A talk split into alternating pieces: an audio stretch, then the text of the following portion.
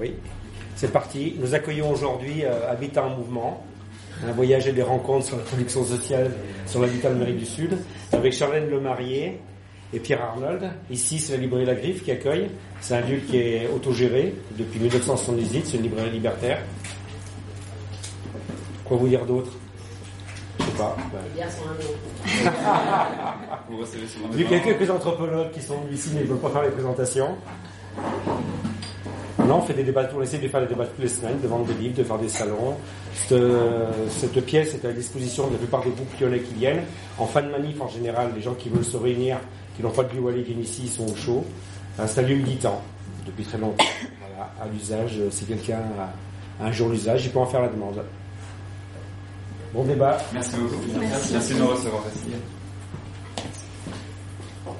Euh, vous voulez vous rapprocher peut-être ou vous êtes bien là où vous êtes N'hésitez pas à bouger. Les toilettes sont là-bas, les issues de secours sont là. Et, euh, voilà. les bières encore là. Ok, donc on va se présenter vite fait. Donc, euh, bah, Charlène, euh, je suis urbaniste de formation et j'ai repris les études en économie sociale et solidaire depuis donc septembre. J'ai commencé un stage lundi dernier dans la thématique de l'habitat très social, suite au projet qu'on a eu avec, avec Pierre. Tu es normand. Et moi, je suis normande. Et moi, c'est Pierre, je suis de Saint-Malo. je suis aussi de formation urbaniste et je viens de commencer à travailler à, Montreuil, dans la ville de Montreuil, pour l'agence locale de l'énergie. Et c'est la première présentation qu'on fait tous les deux pour la vente du livre et expliquer un peu le projet plus en détail. Donc, un peu, un peu. Euh, on n'est pas trop nombreux, peut-être que si ça vous dit, on prend euh, 10 minutes pour que chacun, s'il le souhaite, dise son nom ou pourquoi il est là. S'il y a un lien particulier avec la thématique ou si on a pas mal d'amis qui sont venus nous voir, donc ça c'est cool. Euh, il y a peut-être des gens qui sont venus parce que la thématique les a interpellés. Si, il y a des personnes qui travaillent dans le domaine du logement, de l'habitat. Je sais qu'il y a des gens de la BICOP par exemple ici. Je sais pas si tu veux commencer, euh, Rémi. Euh, Rémi, du coup, euh, je suis actuellement employé par APICOP, c'est la Fédération française des coopératives d'habitants, du coup en France, c'est la Fédération française. Cette thématique nous intéresse beaucoup, et moi à titre personnel aussi. Et du coup, je me suis pas trop renseigné sur ce qui va être présenté parce que je voulais garder un peu de surprise. Mais en tout cas, la petite description que j'ai lue en diagonale m'avait l'air très intéressante. J'ai marqué dans mon agenda, je suis.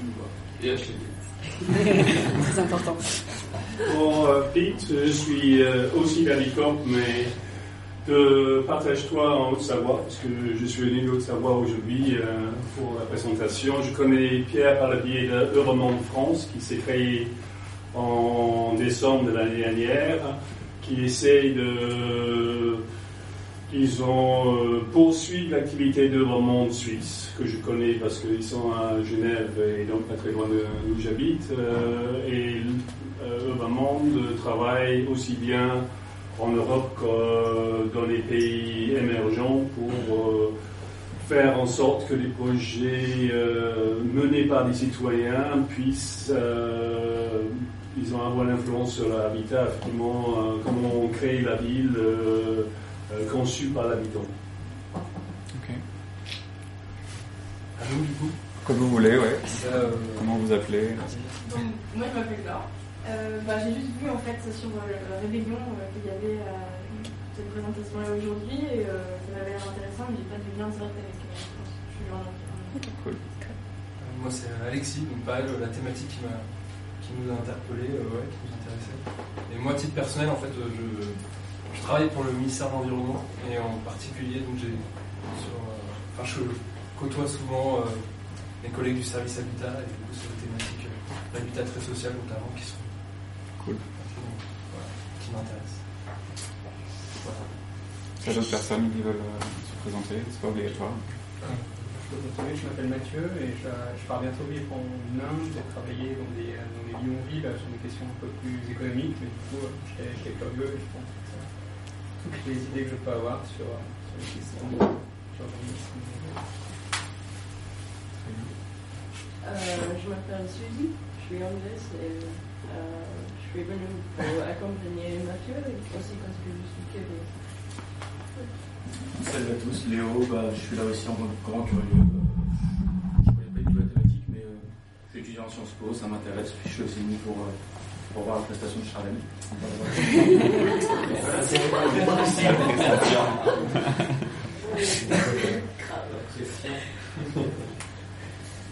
Moi, Pierre, je suis. Pardon. Non, vas-y. Euh, bah, je suis juste là pour écouter. Merci Pierre. Non, bah, moi c'est Alice, en fait, euh, Pierre il tout, mais on est copains avec euh, Charles et Pierre, on s'est rencontrés pendant le voyage qu'ils ont fait en Amérique du Sud, on a fait aussi en voyage, on a fait avec Charles une formation d'urbanisme, donc euh, à tous les personnels je suis aussi intéressée par la thématique. Euh, bah, moi, c'est Camille. euh, on, on a la même formation euh, à l'Institut urbain de Grenoble. Et euh, la thématique m'intéresse. euh, Moi, c'est liaison, et ouais, la thématique m'intéresse. Connaissance aussi. Je suis Jim, euh, je suis euh, sur un projet qui démarre euh, du côté de Montbrison. On est en train de créer un éco-centre sur notre des oasis en permaculture. Par le ça m'intéresse la thématique de l'habitat. Bonjour à tous, moi c'est Rémi. Je vois un peu tous la même, plus ou moins, enfin pour beaucoup des points communs sur la formation. Je suis aussi de l'Institut d'urbanisme de Grenoble, euh, où j'ai rencontré Pierre et puis je vois Charlène un peu, euh, pas trop. Et euh, bon, effectivement, la thématique m'intéresse aussi, c'est des pays avec lesquels j'ai des affinités. Bonjour, Artem. Je ne suis pas du domaine, mais je suis venu euh, pour accompagner mon ami qui est sculpteur, été à la conférence. Après, curieux, curieux justement, je reste ici pour découvrir en mon sujet. Enfin, c'est intéressant.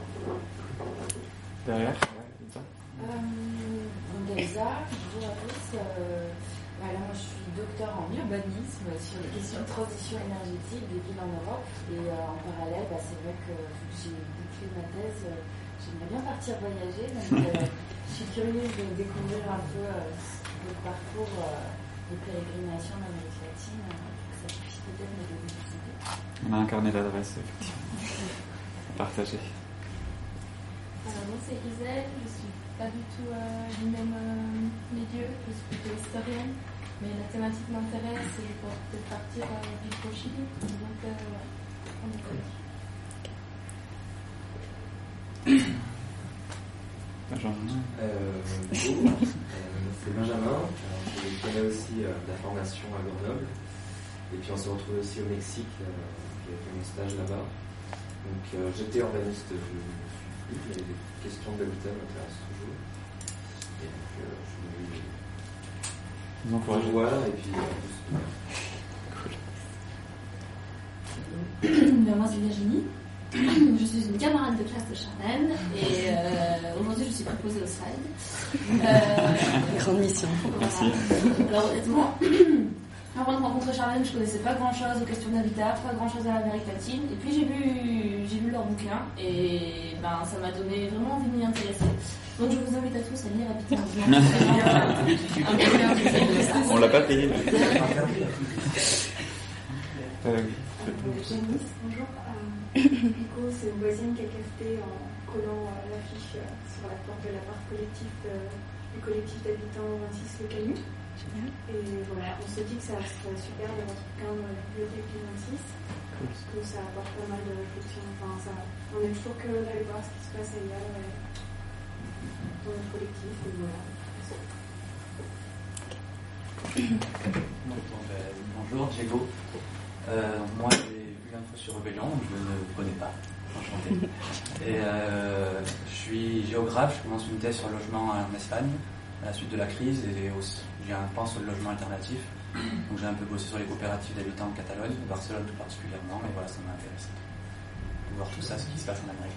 Super. Il y a des liens à créer entre euh, pas mal d'entre vous, c'est pas mal. Euh, salut, moi c'est Claire, je suis euh, en cours avec Chat et du coup euh, Vivi euh, au, au diapo, du coup moi je suis à la photo. et euh, du coup le, le bouquin m'intéresse pas mal, bon j'avoue il me reste quelques pages mais euh, je vais pouvoir euh, redécouvrir un peu des choses à travers votre, votre échange. Et euh, du coup bah, ça m'intéresse vachement parce que j'ai en projet notamment de pouvoir monter un écolieu. Et du coup, pour ça, j'ai ramené une partie de ma coloc, Astrid, Dîner et PM, qui sont là un peu dans la Cool. Bon, bah, super. Bon, bah, on va rentrer dans le vif du sujet. On a un peu la pression là, du coup, hein, parce qu'il y a plein de gens qui sont dans le domaine de, de l'urbanisme, de l'habitat. Donc la présentation, on va essayer de. On voulait faire un truc un peu sensible au début, expliquer comment en fait on, est, a été amené à travailler euh, sur le thème de l'habitat et comment nous est venue en fait l'idée euh, et le projet Habitat en mouvement. Donc on va essayer d'expliquer ça dans les premières slides. Après, on va rentrer un peu plus euh, dans le vif du sujet avec la production sociale de l'habitat, donc toutes les personnes qu'on a rencontrées, les grandes thématiques qu'on a tirées. Et voilà, donc à la fin, il y aura un, débat, la présentation. Voilà. Alors pourquoi l'Amérique du Sud? Euh, Déjà parce que c'est un endroit qui nous a pas mal attiré depuis longtemps. Quand j'étais étudiant à l'Institut d'Urba, euh, mon objectif c'était de faire un stage en Amérique latine, connaître un continent euh, qui est assez mystique et dont bah, beaucoup d'entre nous ont peut-être eu l'occasion déjà de, de, visiter, mais qui était euh, un endroit qui était attractif sur l'aspect alternatif, sur l'aspect des luttes sociales, l'aspect euh, de ces villes un peu euh, dont on voit des images mais qu'on aimerait bien connaître et, parcourir, notamment sur la production de l'habitat. Donc j'ai fait un stage en Amérique du Sud, je sais pas si tu veux continuer, à, à Mexico en premier, sur la question de la production massive du logement social en Amérique latine. Voilà, merci. Le, Mexique, du coup, quand je suis arrivé là-bas, c'était ces images-là, la production euh, à de très grandes échelles du, logement social et l'impact que ça a sur la vie des habitants. Donc c'était mon sujet de mémoire de, fin d'études, les, impacts de, la production massive au niveau social, économique, etc. sur l'économie euh, au Mexique. Euh, tu peux continuer. Euh, Charlène est arrivée ensuite et on, a, elle a travaillé avec moi euh, dans la même structure que moi à l'Institut de recherche pour le développement euh, sur la mise en place d'un programme de coopération avec la France sur ces thématiques du, logement social. Euh, Après, on a fait une rencontre, donc euh, Ortiz, qui est un architecte euh, très, très engagé en Amérique du Sud, et notamment sur la question de la production sociale de l'habitat et euh, notamment sur le fait que euh, ce sont les habitants qui produisent la ville et pas juste les professionnels ou euh, les chercheurs. on a connu le terme également de production sociale de l'habitat. Il fait partie en fait du grand mouvement donc HIC, donc co bonjour, Coalition internationale pour l'habitat, qui est un, une organisation internationale et qui agit notamment dans les grandes instances internationales, notamment auprès d'ONU Habitat, pour, euh, en tant que porte-parole en fait euh, des, mouvements euh, sociaux en Amérique du Sud. Et ils ont également une délégation sur d'appui aux droits pour aider les, habitants des quartiers populaires. Voilà, donc dans le, dans le cadre de notre travail là-bas, on avait organisé un séminaire international sur la question la, des alternatives à la production massive de logements d'intérêt social. C'est des sujets sur lesquels on va revenir au cours de la présentation. Mais en tout cas, le, le lien, c'est que ça nous avait fait rencontrer des gens de beaucoup de pays d'Amérique latine, des chercheurs, des gens qui, étaient engagés en politique, euh, et que toutes ces personnes qu'on a rencontrées à Mexico, on est resté en contact avec eux, et c'était des points d'entrée dans les différents pays qui ensuite nous ont euh, euh, ouvert leur carnet d'adresses et permis de rencontrer d'autres personnes. Donc euh, les personnes du Chili, du Brésil, du Venezuela, Argentine, etc.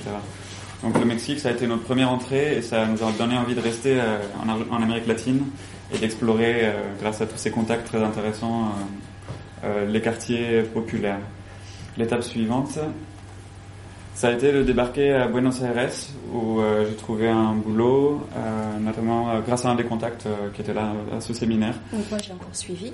Voilà, donc avec Charlène dans les bagages, on est parti à Buenos Aires. Euh, j'ai travaillé pour la ville, euh, la, la, la, municipalité de Buenos Aires, sur l'Institut du logement.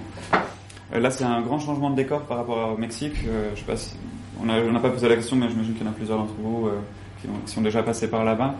Euh, le Mexique, pour nous, c'était quelque chose de très multiculturel et très métis.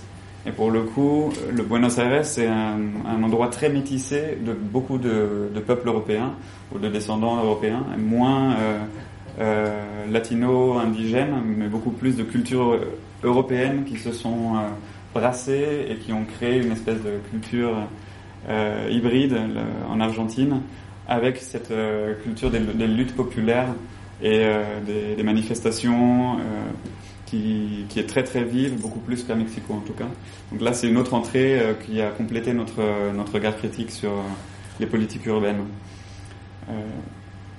dans le cadre de mon travail, moi je travaille dans les, les quartiers du sud de Buenos Aires, les quartiers populaires, dans l'objectif pour l'Institut du logement de d'urbaniser certains quartiers, de relocaliser des populations qui étaient dans des zones à risque, etc. D'ailleurs, n'hésitez pas si vous avez des questions, des, remarques. Euh, l'idée, c'est qu'on puisse échanger euh, tout, le long du, processus. Euh, une entrée intéressante, c'était l'autoconstruction et les occupations, en fait. C'est là, c'est un terrain qui a été occupé pendant qu'on habitait à Buenos Aires. Il y a un quartier populaire qui existe depuis longtemps. C'est des bâtiments déjà consolidés sur la, gauche de, l'image. Et en un week-end, s'est produit cette, occupation où des, dizaines de familles ont, ont pris un terrain euh, pour y construire leur, logement, plus en fait pour, euh, pour revendiquer le droit au logement que pour s'installer définitivement là. Mais c'était un acte politique qui est, qui, qui est important et qui chez nous aussi a déclenché cette, cette curiosité de comment se produisent les quartiers populaires latino-américains. Euh, une autre thématique là, c'était tout un quartier où la plupart des habitants travaillaient dans le recyclage des, des déchets, donc les questions d'autogestion, de, comment s'organise l'économie locale dans ces quartiers. Ça a été des, points de déclencheur du projet. Euh, notre spécificité à Buenos Aires, en fait, c'est les, euh, usines occupées. Donc, avec la crise en 2001, ils ont, bah, ils ont une grande crise. Donc, euh, beaucoup d'usines en fait ont, fermé, notamment donc, l'IMPA, qui était une ancienne usine et avec l'aide des voisins du quartier, ils ont réhabilité donc l'usine. Donc du coup, dans, l'usine maintenant, il y a un atelier, un atelier, mais il y a aussi donc des ateliers culture, de cirque, de musique. Il y a également un, centre de, radio, de radio. Et donc voilà, donc cet espace est en plein cœur de la ville et il fonctionne en, en, autogestion donc totale. Et il y a plusieurs plusieurs centres comme ça dans Buenos Aires. Il y a un autre exemple sur un hôtel, le Baos. Pareil, où c'est les salariés en fait qui ont repris euh, l'hôtel et qui est totalement donc autogéré aujourd'hui et qui fonctionne, euh, qui fonctionne toujours. Et une autre spécificité à Buenos Aires, c'est les, euh, les écoquartiers, bah, pas les écoquartiers, mais les éco-aldea. Comme ici à la Tropa, donc j'y suis allée plusieurs fois. C'est un, centre juste à côté en fait de la fac de Buenos Aires ils ont occupé un terrain et il y a une dizaine de personnes qui y vivent. Il y a possibilité d'y aller, de voir. Ils proposent différents ateliers sur la permaculture.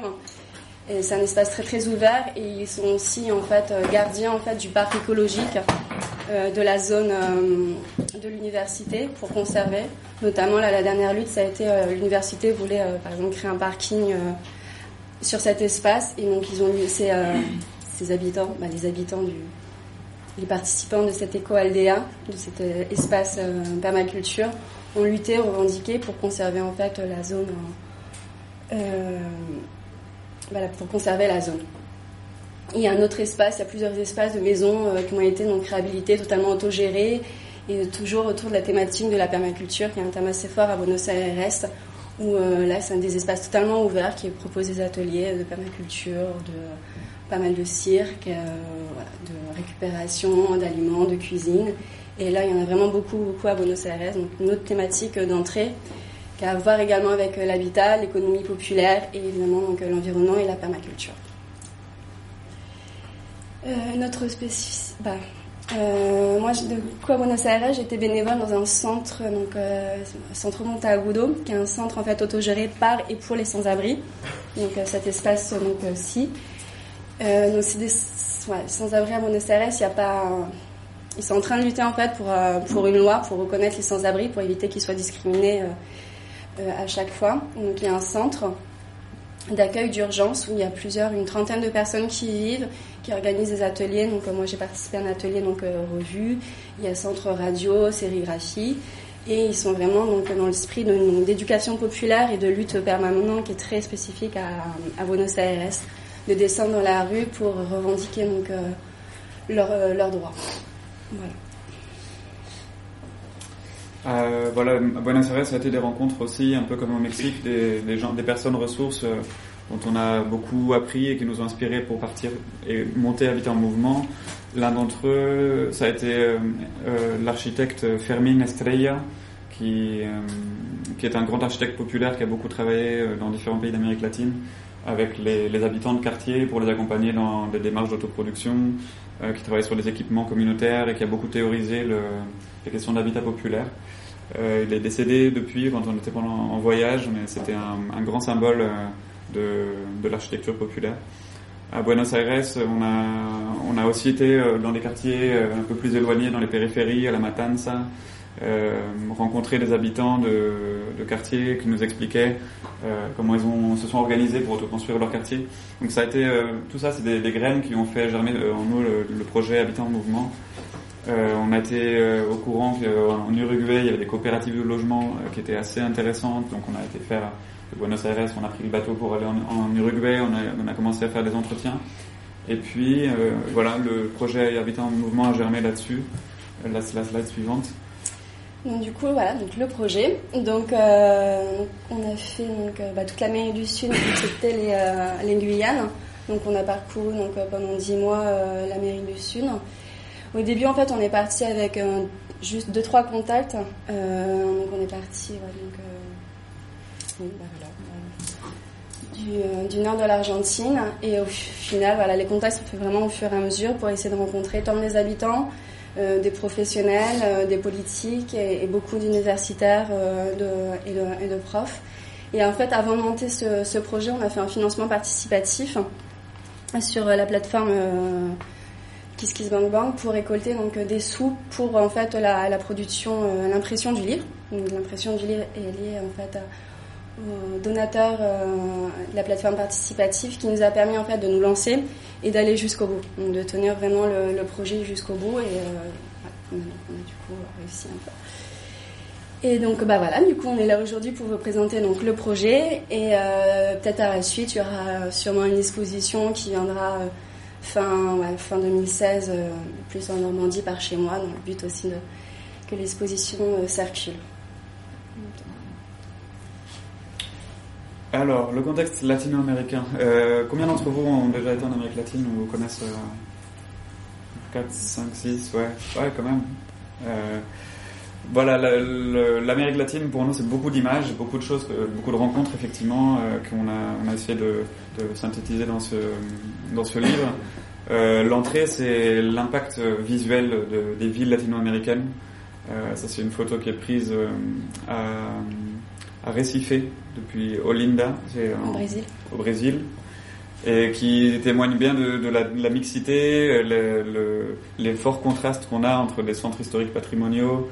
Euh, là, on voit pas trop les quartiers populaires, mais il y en a au pied des tours, les tours qui, ont émergé dans les dix dernières années, euh, des couleurs et des, et des volumes euh, qu'on n'a pas forcément l'occasion de, de voir ici, enfin pas dans ces, dans ces dimensions-là. Euh, donc nous on parle de quartier populaire ou de production sociale de l'habitat plus que de, bidonville qui a plus une image davantage négative. Mais après il faut savoir que les quartiers populaires c'est pas les quartiers donc insalubres ou d'insécurité, en tout cas pas tous. Il y en a qui sont totalement donc euh, intégrés et consolidés donc au reste de la ville. D'ailleurs quand on y va on ne peut pas dire que c'est un quartier populaire parce qu'ils sont vraiment consolidés. Et donc d'après donc euh, donc 70% donc des villes latino-américaines seraient en fait la résultante de cette production donc sociale de l'habitat. Mhm. Euh, il y a eu beaucoup de, de théorisation de la production de la ville latino-américaine et une, euh, quelque chose qui ressort souvent, c'est qu'il y a trois logiques parallèles qui, qui euh, existent et qui sont bien marquées territorialement dans la production de la ville latino-américaine. C'est qu'il y a cette logique de la ville euh, spéculative, c'est la logique du marché. Donc ces tours qu'on voit euh, euh, grandir dans les, dans les zones les plus attractives des villes.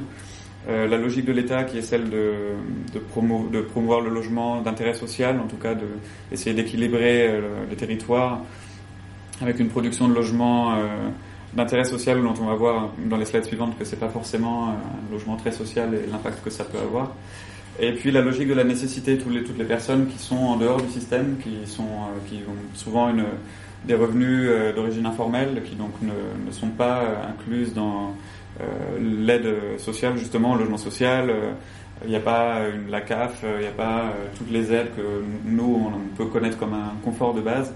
Euh, et donc beaucoup de gens qui sont obligés de se débrouiller, d'autoconstruire, de s'organiser, euh, de rationaliser et d'être créatifs. Et donc ces trois logiques, territorialement, elles sont très marquées. Là, en l'occurrence à Bogota, les quartiers euh, sud euh, de la ville. Euh, tout à gauche de la photo, on voit des, immeubles qui sont produits en série. Ça, c'est le, logement euh, euh, d'intérêt social fait par les, promoteurs privés. Donc, ouais, c'est très très sectorialisé.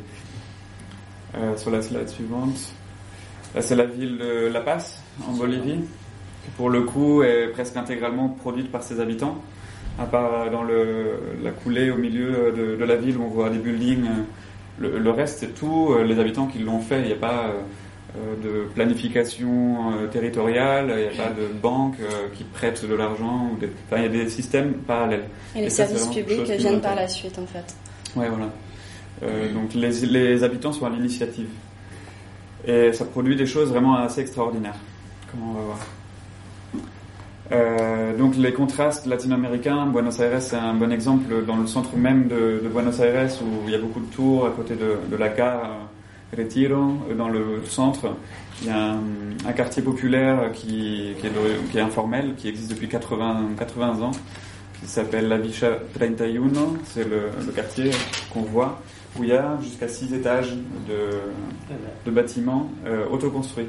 Il y a toute une logique de promotion euh, immobilière et de, très forte spéculation aussi dans ce quartier, bien qu'il ne soit pas formel.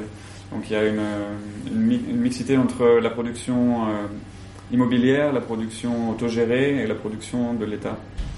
Euh, D'autres images, Medellín, le, euh, Et le Brésil, là on voit pas, mais donc bah, là c'est euh, les tours. Vraiment au tout début, c'est bah, les quartiers populaires.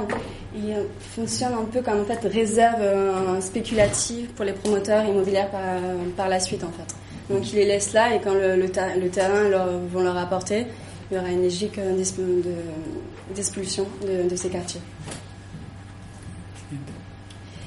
Euh, donc là, c'est euh, Marlène. C'est une des rencontres euh, assez, euh, assez, bah, assez choc, Marquante. hein, qu'on a eues, qui est, qui est dans le livre. Parce que dans le livre, il y a différents portraits. Donc euh, Marlène, qui est euh, chilienne et qui montre bien en fait la logique un peu d'aberration de la spéculation immobilière.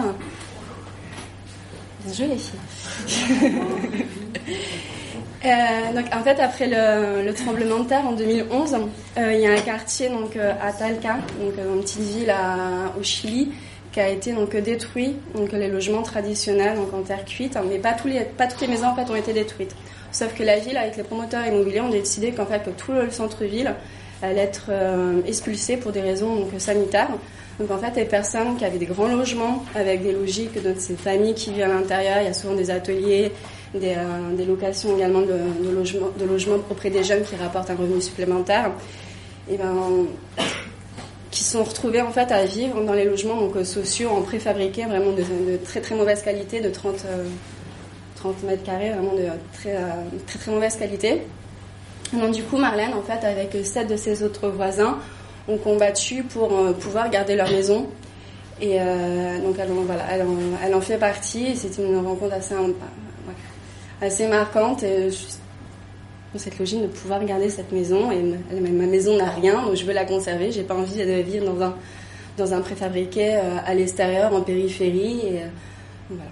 Je sais pas si t'as trucs. Ouais, euh, on a, on a, dans le bouquin, on a essayé de, de, montrer un peu les portraits de personnes qui ont été marquantes pour nous sur les luttes sociales, sur euh, l'engagement qu'ils ont et la, la, la résistance, notamment là, des, des projets euh, de gentrification, d'expulsion euh, des familles et des, des quartiers centraux vers la périphérie. Et c'est un, du coup un triple bénéfice pour les promoteurs immobiliers, parce que du coup ils ont récupéré les terrains donc des centres-villes, ils construisent, euh, ils construisent les logements, donc des tours.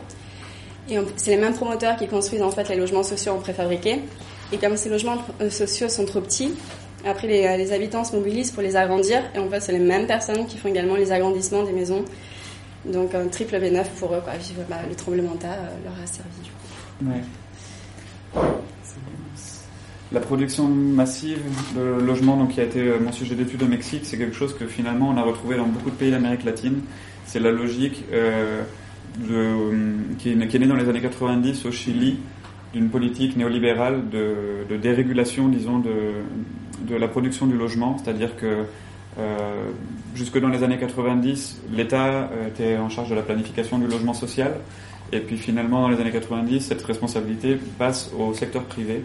Donc l'État se retrouve comme un facilitateur de, de l'accès au logement à travers des aides euh, à l'investissement pour les familles, des crédits, des subventions. Et c'est le logement, euh, c'est le, le, secteur privé de la construction qui est en charge de la production du logement.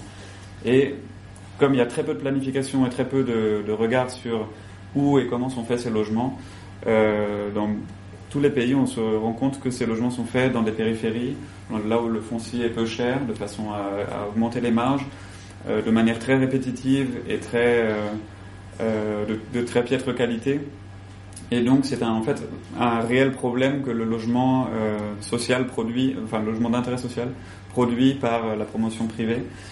Euh, D'autant plus que ce n'est même pas du logement pour les, secteurs les plus populaires, mais pour une certaine euh, classe moyenne de la population qui a des revenus formels. Donc ça entraîne beaucoup de problèmes et euh, ce qu'on a pu voir là, c'est l'absence totale de participation des habitants dans le, les processus de création. Au Brésil, c'est presque, on le voit presque pas sur la photo, mais c'est un ensemble de logements qui est au milieu de nulle part, dans, dans une, dans la périphérie, mais très très loin de Recife, dans, dans des endroits où il n'y a pas évidemment d'emploi, il n'y a pas euh, d'équipement urbain, il n'y a pas de, raison de vivre là, à part le fait que c'est un endroit pas cher pour un promoteur pour produire du logement massif. Et ça se retrouve dans les autres villes et dans les autres pays, euh, que ce soit des gouvernements progressistes, entre guillemets, de gauche, ou des gouvernements euh, euh, plutôt conservateurs avec une politique de droite, la logique est la même. Faire marcher la croissance économique avec du logement à bas coût, mais produit de manière massive dans les périphéries.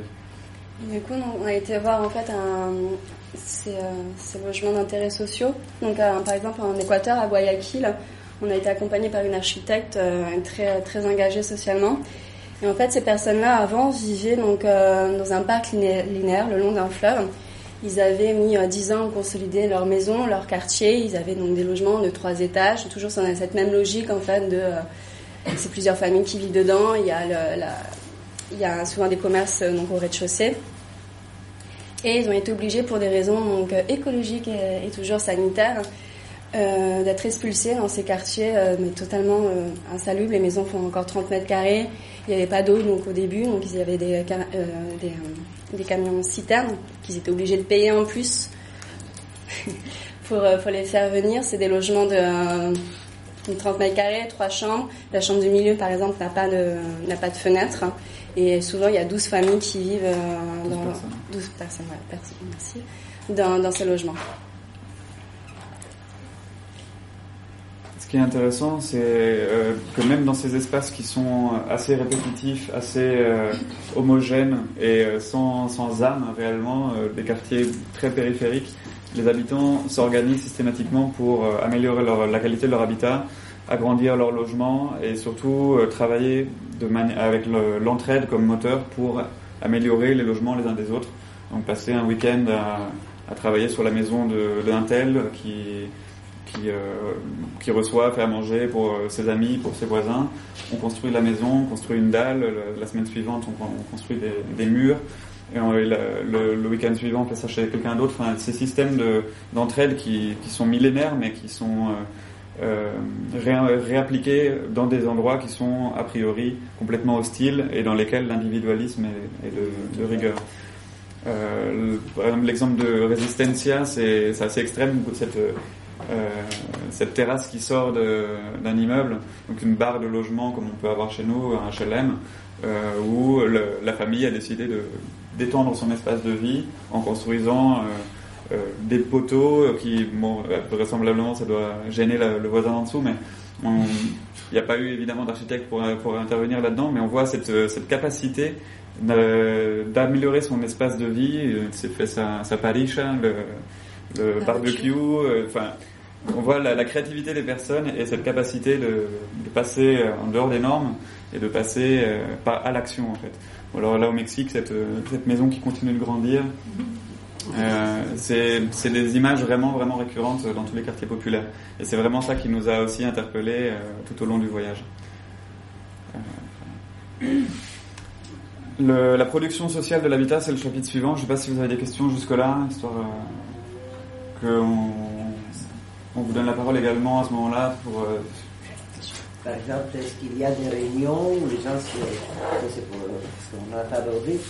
Euh, S'il y a des lieux de rencontre où les gens euh, qui, qui font tout ça, ils se retrouvent tous ensemble. Est-ce qu'il y a des coordinations dans la même ville de plusieurs personnes? On va voir un petit peu au niveau politique. Si, s'ils arrivent à s'organiser au niveau de la ville ou s'ils restent cantonnés à, à leur quartier, euh, ça serait bien de savoir. Et C'est des questions qu'on va traiter euh, maintenant en fait dans le- la partie production sociale. Je ne sais pas si tu réponds. Bah, ouais, en général, c'est vraiment des petits mouvements qui restent euh, cantonnés et euh, notamment en, en Équateur, donc à Guayaquil avec l'architecte, ça dépend vraiment plus des, des pays, de la mobilisation et de l'histoire également euh, syndicale et religieuse, euh, qui fait que dans certains pays, il y a très très peu de mobilisation et euh, en Guayaquil, on a été vraiment étonnés, les gens n'arrivent pas à se mobiliser, l'architecte, elle lutte pour dire non mais c'est pas normal, vous avez été expulsé, vous vous retrouvez avec une maison euh, de piètre qualité alors qu'avant ce que vous avez c'était bien. Et euh, c'est l'éducation, la valorisation du droit, leur montrer que vous êtes pas, qu'ils sont pas dans leurs droits et qu'ils qu'ils peuvent en fait se revendiquer est très très difficile. Dans certains pays, en Guayaquil, en Équateur, c'était vraiment ça. Mais après, dans d'autres pays, ça fonctionne, comme au Brésil, en Argentine, où là, les mouvements sont plus, euh, plus. Et dans ces quartiers dans lesquels euh, c'est par la nécessité que naissent les choses, il y a aussi une nécessité de s'organiser et de, de créer du lien social et de, de l'entraide. Et donc là, il y a beaucoup plus de- d'organisation dans ces quartiers euh, autoconstruits, euh, exemple, autopromus. Pour agrandir le problème, pas seulement au logement, Ouais. est-ce qu'il y a des lieux culturels, des, des lieux pour les enfants, des lieux bah, va- pour les femmes. Bah, on y vient, ouais. Moi j'ai une question, est-ce que vous avez rencontré, euh, j'ai lu dans le dernier Monde Diplôme, une nouvelle façon de, de procéder de la part du gouvernement du Chili, et je crois que c'est le dernier Pritzker Prize là, qui le met euh, en avant, c'est-à-dire de construire une moitié de maison et euh, de laisser la dernière partie euh, constructible selon les envies et les finances bien sûr de ceux qui l'habitent. Et du coup je pense que c'est une logique d'État pour le coup. Euh, non, c'est pas une logique d'État. Euh, par des le, par le, le le, privé. Le prix euh, Pritzker, il a été attribué à, à Alejandro Aravena, qui est chilien effectivement et qui a fait un, un travail euh, euh, qui s'est inspiré des quartiers populaires, dont- ce dont on va parler maintenant en fait, et euh, qui a repris le principe tout, tout con de la maison, elle va évoluer en même temps que le- la famille et en fonction des moyens, des, de- des capacités financières de la famille, et donc il ne faut pas figer les choses. euh, au départ dans- avec les murs et des cloisons et des toits, euh, sachant que la, la façon de faire et la capacité d'agir des personnes va faire qu'ils vont améliorer leur habitat et le faire grandir. Justement, dans cet article-là, il, il disait que c'était une politique publique euh, initié par l'État, mais du coup, euh, tout en louant l'avantage de pouvoir construire, aménager euh, de manière euh, plus ou moins au fil de l'eau, il critiquait aussi l'uniformité de cette façon de faire, qui sur le papier a l'air intéressante. Euh, L'architecte en question euh, valorise euh, des espaces publics, euh, des rues, des- et au final, euh, quelques années après, on se rend compte que certaines des constructions sont, euh, bah, ressemblent juste à quelque chose de, bah, sans sens, sans espace public, sans, sans forcément euh, de rue ou, ou en tout cas des, des constructions qui s'ajoutent à des, à, des, à des choses qui ont été faites par des matériaux de mauvaise qualité. Enfin, je, je sais pas si. C'est pas, je pense pas que ça soit en plus le meilleur exemple qui existe en Amérique latine. On a été voir en Colombie un quartier euh, qui a été construit dans les années 70, quartier de la Fragua. Les années 50, Ouais, dans les années- ouais, les années 50, où pareil, là, c'est un architecte qui a décidé de, euh, même, même système qu'au Chili, de construire vraiment la base, mais d'accompagner en fait les personnes en disant, bah voilà comment vous pouvez agrandir votre maison, avec quels matériaux. Et euh, pour le coup, le côté euh, uniformisation, on le retrouve pas du tout. Nous, on est retourné après et euh, on a vu les photos avant et après.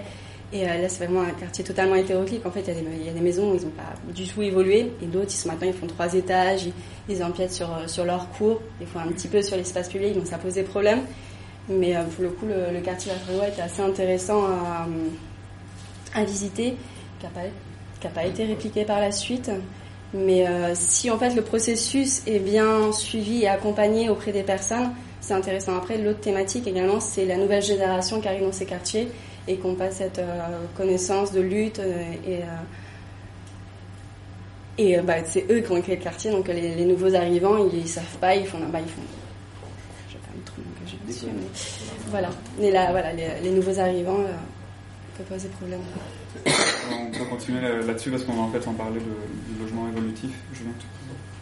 Donc du coup, la production sociale de l'habitat, donc comme j'avais dit au début, c'est euh, donc un terme inventé donc, dans les années 70 essentiellement par euh, bah, HIC et Enrica Ortiz.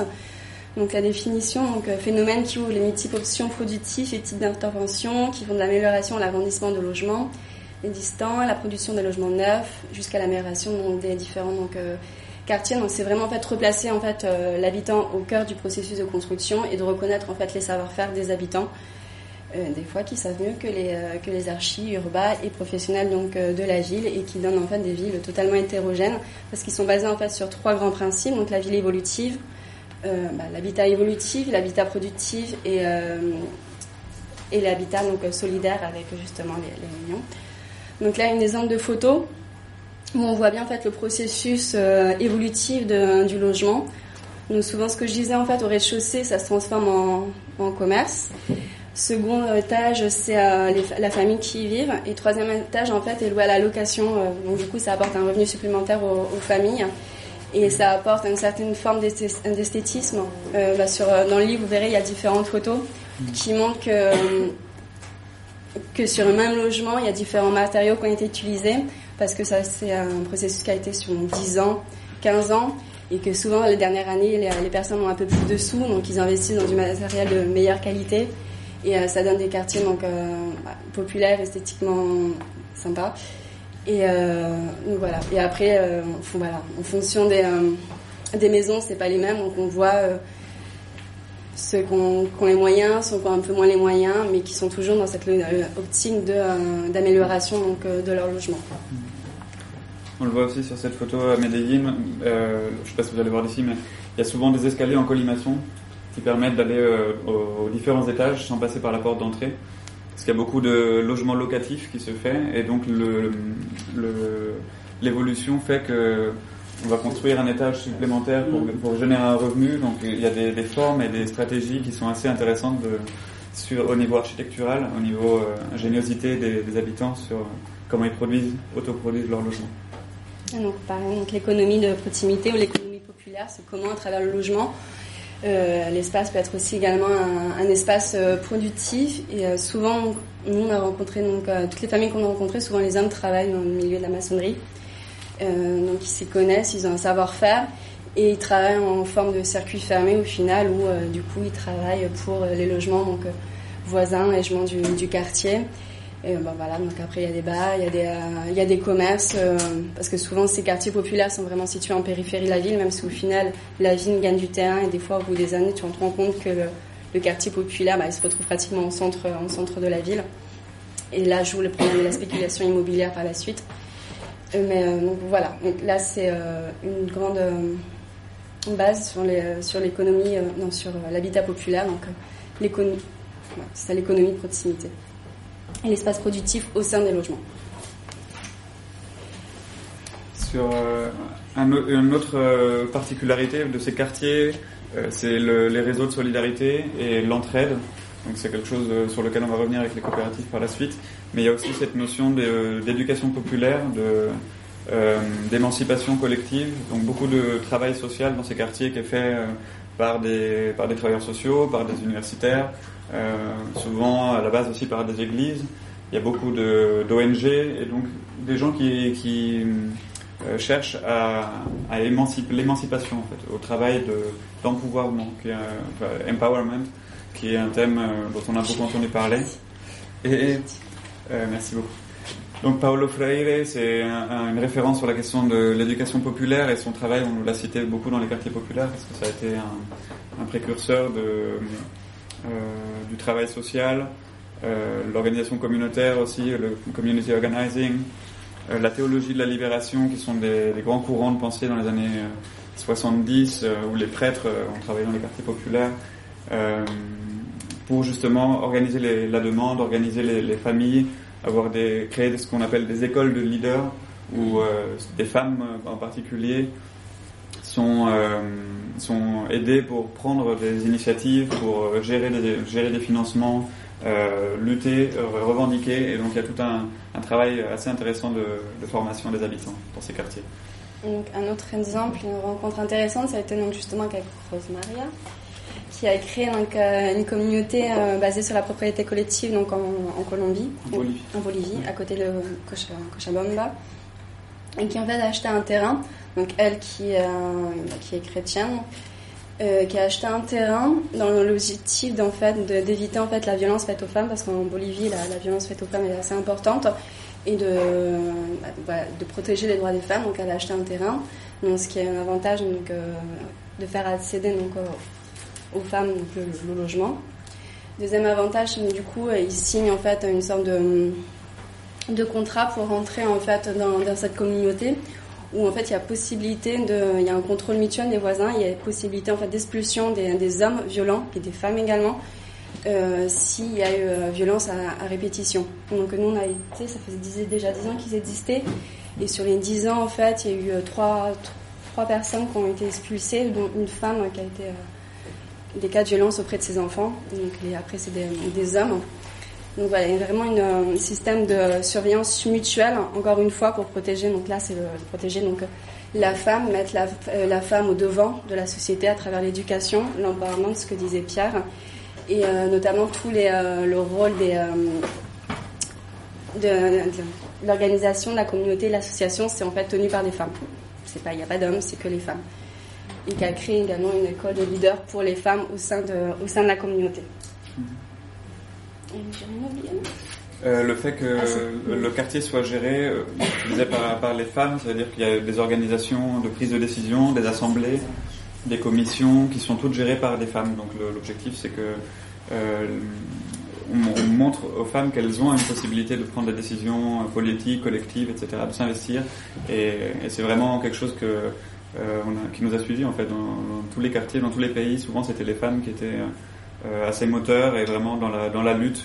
Et c'est vraiment quelque chose euh, qu'on a, qui nous a aussi inspiré pas mal. euh, et que, et le que les processus en fait de notamment bah, des, euh, des propriétés collectives, des, des communautés et évidemment des, la production sociale d'habitat, c'est le rôle en fait de l'éducation populaire.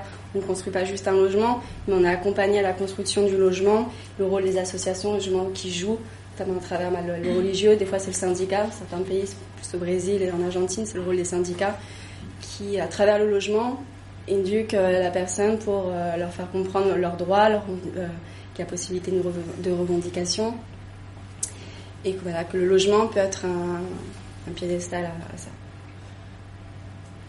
Justement, j'ai une petite question quand vous dites c'est pas juste un logement.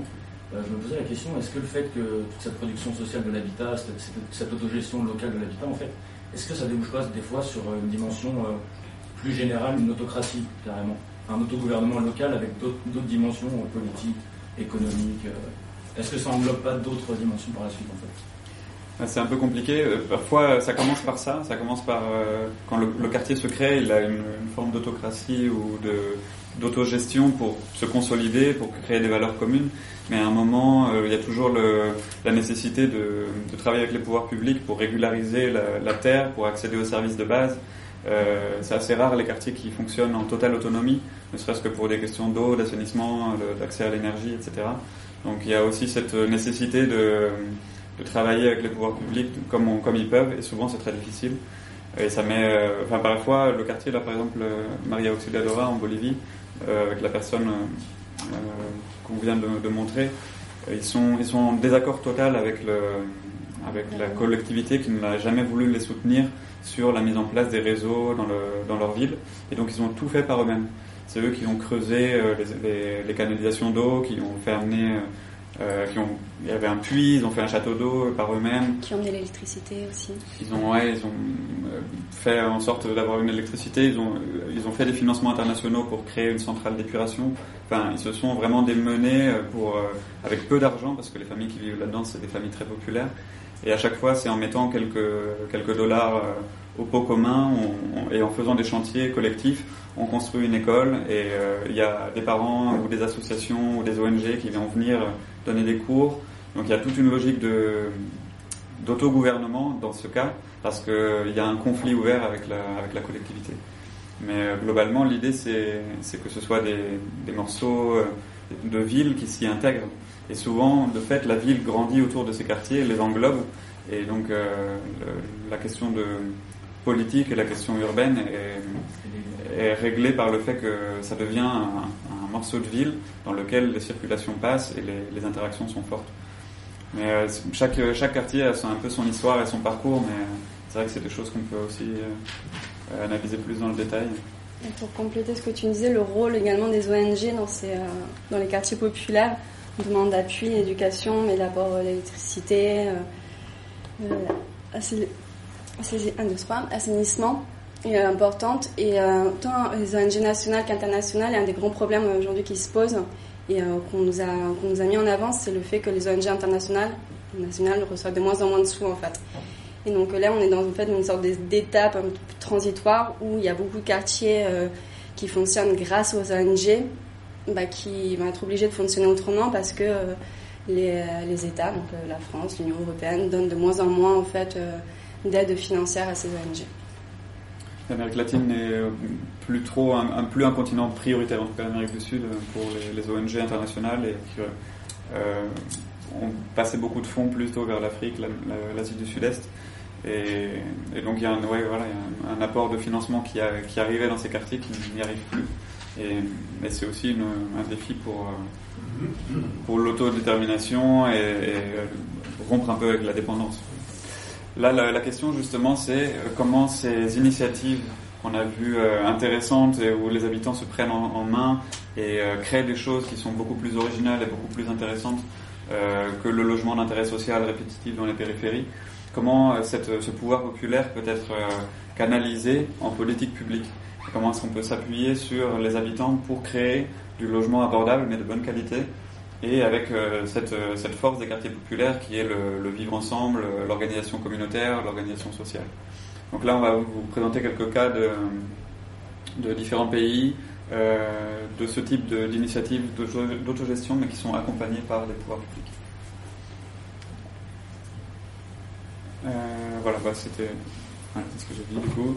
Que parfois, le- mais ça, ça marche quand il y a une volonté politique ou quand il y a des luttes sociales qui font qu'il y a une politique qui se, met en place pour accompagner les, initiatives autogérées.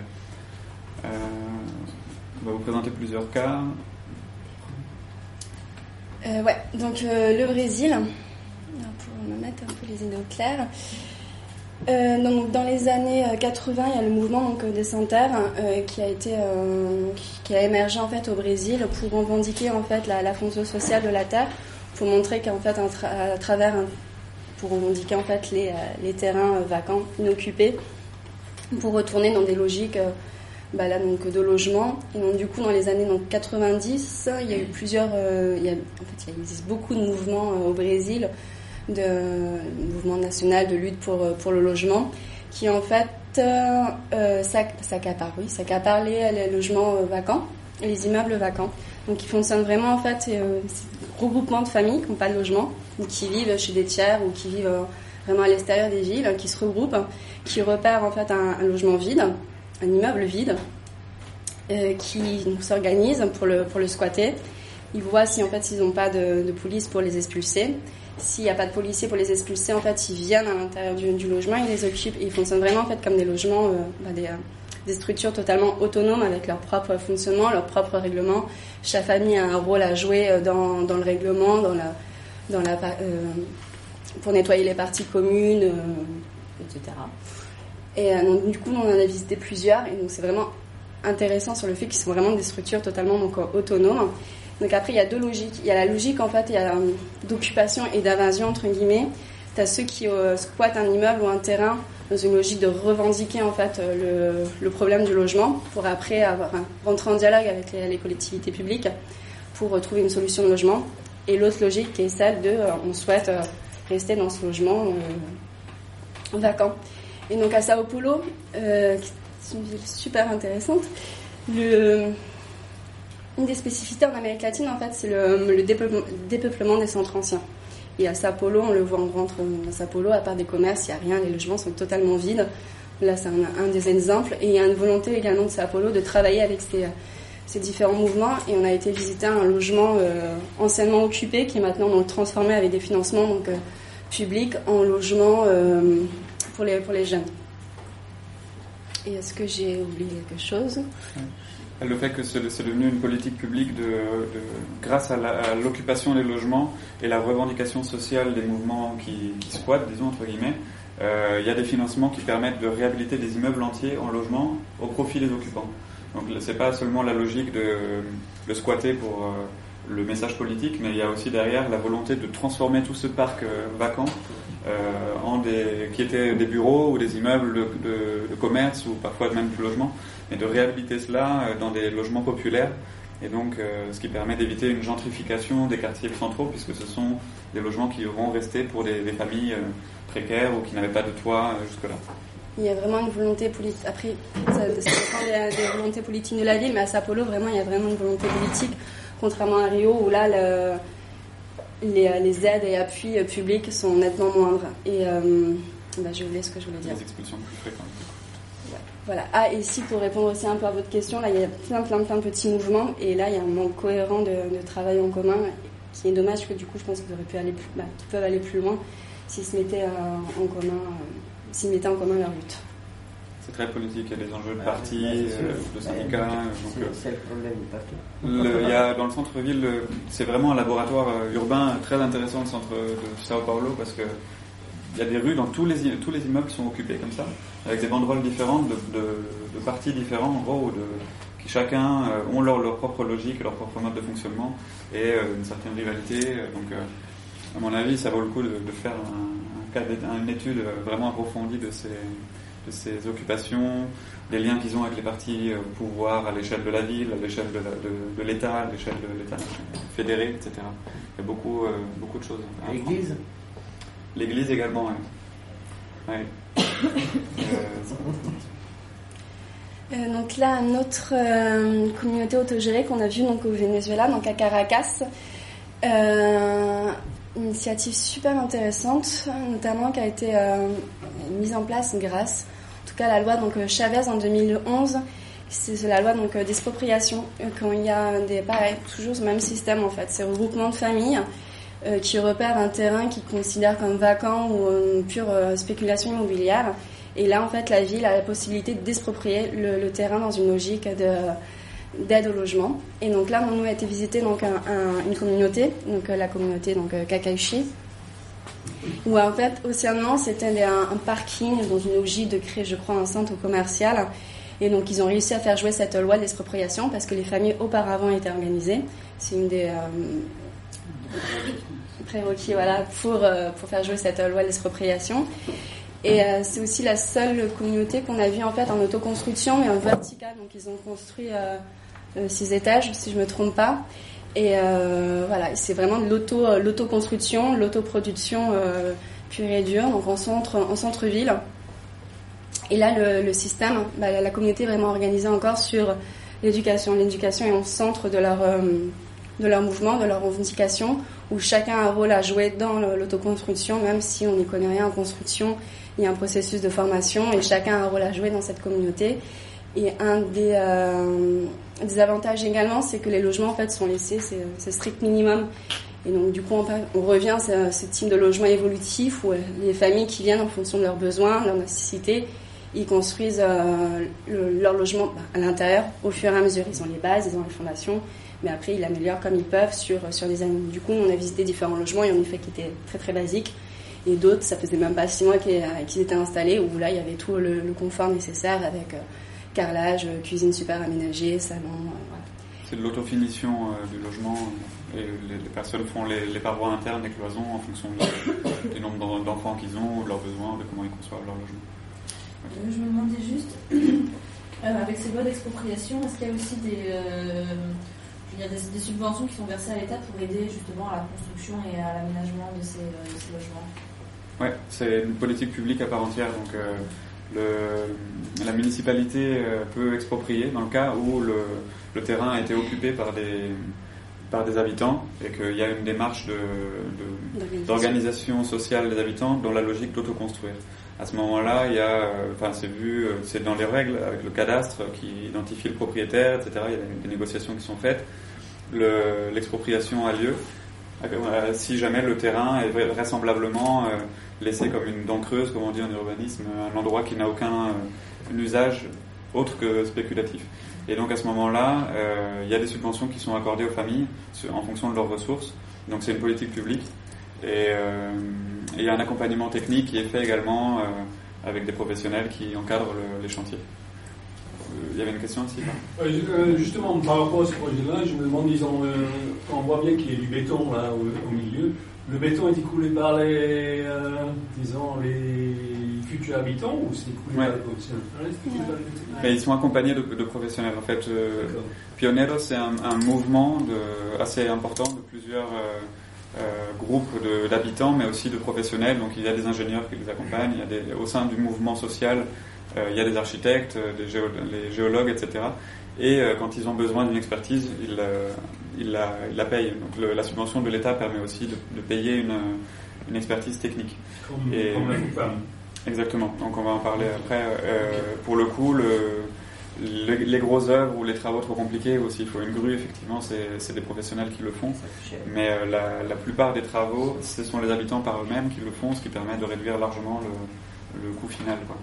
Je- ce que j'avais pu voir dans les là aussi, c'est qu'il y a beaucoup de gens qui montaient des projets, qui avaient des sous, et en fait le projet n'arrivait jamais à terme. Genre ils demandaient des écoles de- d'agriculture dans les campagnes, Ouais.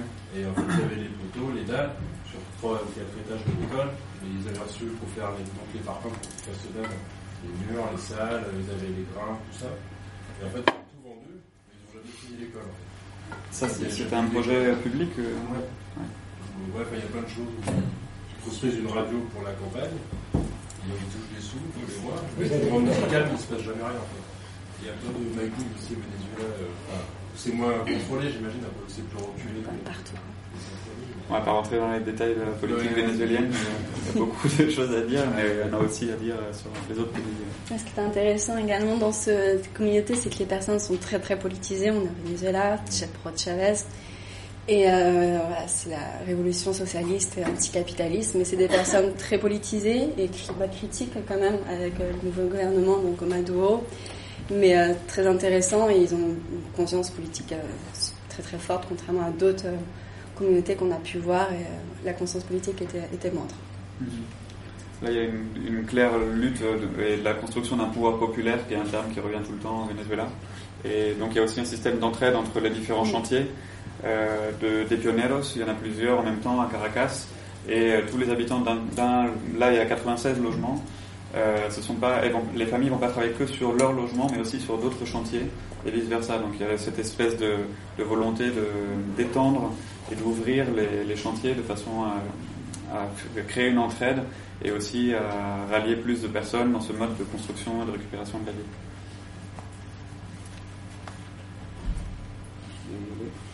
Euh, là, les coopératives de logement, ça c'est vraiment donc c'est un sujet euh, en particulier pour euh, certaines personnes qui étudient ça aussi. Euh, les coopératives de logement, c'est quelque chose qui, qui nous a suivis dans le, dans le, dans le parcours parce qu'on en a vu dans différents pays et que c'est, euh, ça fait partie de l'histoire de l'Amérique latine maintenant, puisqu'en Uruguay, les coopératives sont nées à la fin des années 60. Euh, à l'origine, c'était un projet, c'était un projet expérimental. Il y a eu trois projets euh, expérimentaux à la fin des années 60 qui ont été financés par la Banque interaméricaine de développement. Donc c'était un projet, des projets pilotes dans lesquels euh, les ouvriers qui vivent dans des petites, euh, dans des petites communes rurales euh, étaient associés à la construction de, leur logement de façon à réduire les coûts et de, tester des montages avec des financements publics, avec des professionnels qui encadrent. Et c'est un, modèle qui a très bien marché. Et après l'expérimentation, il y a eu une loi du logement qui a, qui intronisé les coopératives de logement par aide mutuelle comme une alternative à la- à l'achat d'un logement ou au logement social. Donc les coopératives existent dans la loi de l'Uruguay depuis 1968. Et l'Uruguay, c'est un tout petit pays. Euh, dont la population actuelle est à peu près celle de la région Bretagne ou de la région Aquitaine, c'est 3 millions, euh, 3 environ euh, habitants. Et euh, depuis les années 70, il y a eu 20 000 logements qui ont été construits de la sorte euh, par autoconstruction, entraide et sur la base de la propriété collective, qui est un élément euh, vraiment très fondamental en fait dans ce modèle-là, qui est un modèle euh, avec une volonté anti-spéculative. Donc le principe c'est euh, que des groupes d'habitants sont organisés, des, habitants qui sont euh, en demande de logement et qui n'ont pas forcément des ressources euh, formelles, donc ça peut être des, des personnes qui travaillent dans l'économie informelle, et qui sont euh, réunis, capacités, éduqués euh, et accompagnés dans le processus de, conception d'un projet d'habitat. Euh, donc ils doivent acheter un, terrain, acheter le foncier ensemble, et puis ensuite ils bénéficient d'un accompagnement technique pour euh, construire les logements. Donc là c'est pareil, c'est pas chacun qui construit son logement, mais c'est euh, tous les futurs voisins, ça peut être euh, 60 familles, ça peut être 100 familles, ça va jusqu'à euh, plus de... C'est limité à 200 familles euh, par la loi, ça a été réduit ensuite, mais ça peut, ça peut être des chantiers de 150 familles, disons, où euh, tous les week-ends, les habitants vont construire euh, tous les logements, les équipements communautaires euh, qui vont s'occuper de- des espaces communs, etc., pour amoindrir le coût et les impliquer tous ensemble dans la construction de ce qui va être leur quartier et leur, leur mode de vie futur. La propriété collective, ça veut dire que les, les habitants ne sont pas détenteurs d'un, euh, ils sont pas propriétaires du foncier et du bâti, mais ils sont euh, détenteurs de parts sociales, actionnaires d'une coopérative, disons, euh, qui est la coopérative, elle, est propriétaire du sol. Donc ça, ça veut dire que c'est la coopérative qui gère les entrées et sorties de, la, du quartier sur euh, quelles familles vont habiter à cet endroit-là. Si une famille veut sortir, elle ne vend pas son logement sur le, marché et euh, au prix du marché, mais elle re- revend ses parts à la coopérative au prix d'achat euh, initial ou euh, en fonction de ce qu'elle a apporté initialement, valorisé par l'inflation, mais pas par le, la spéculation immobilière.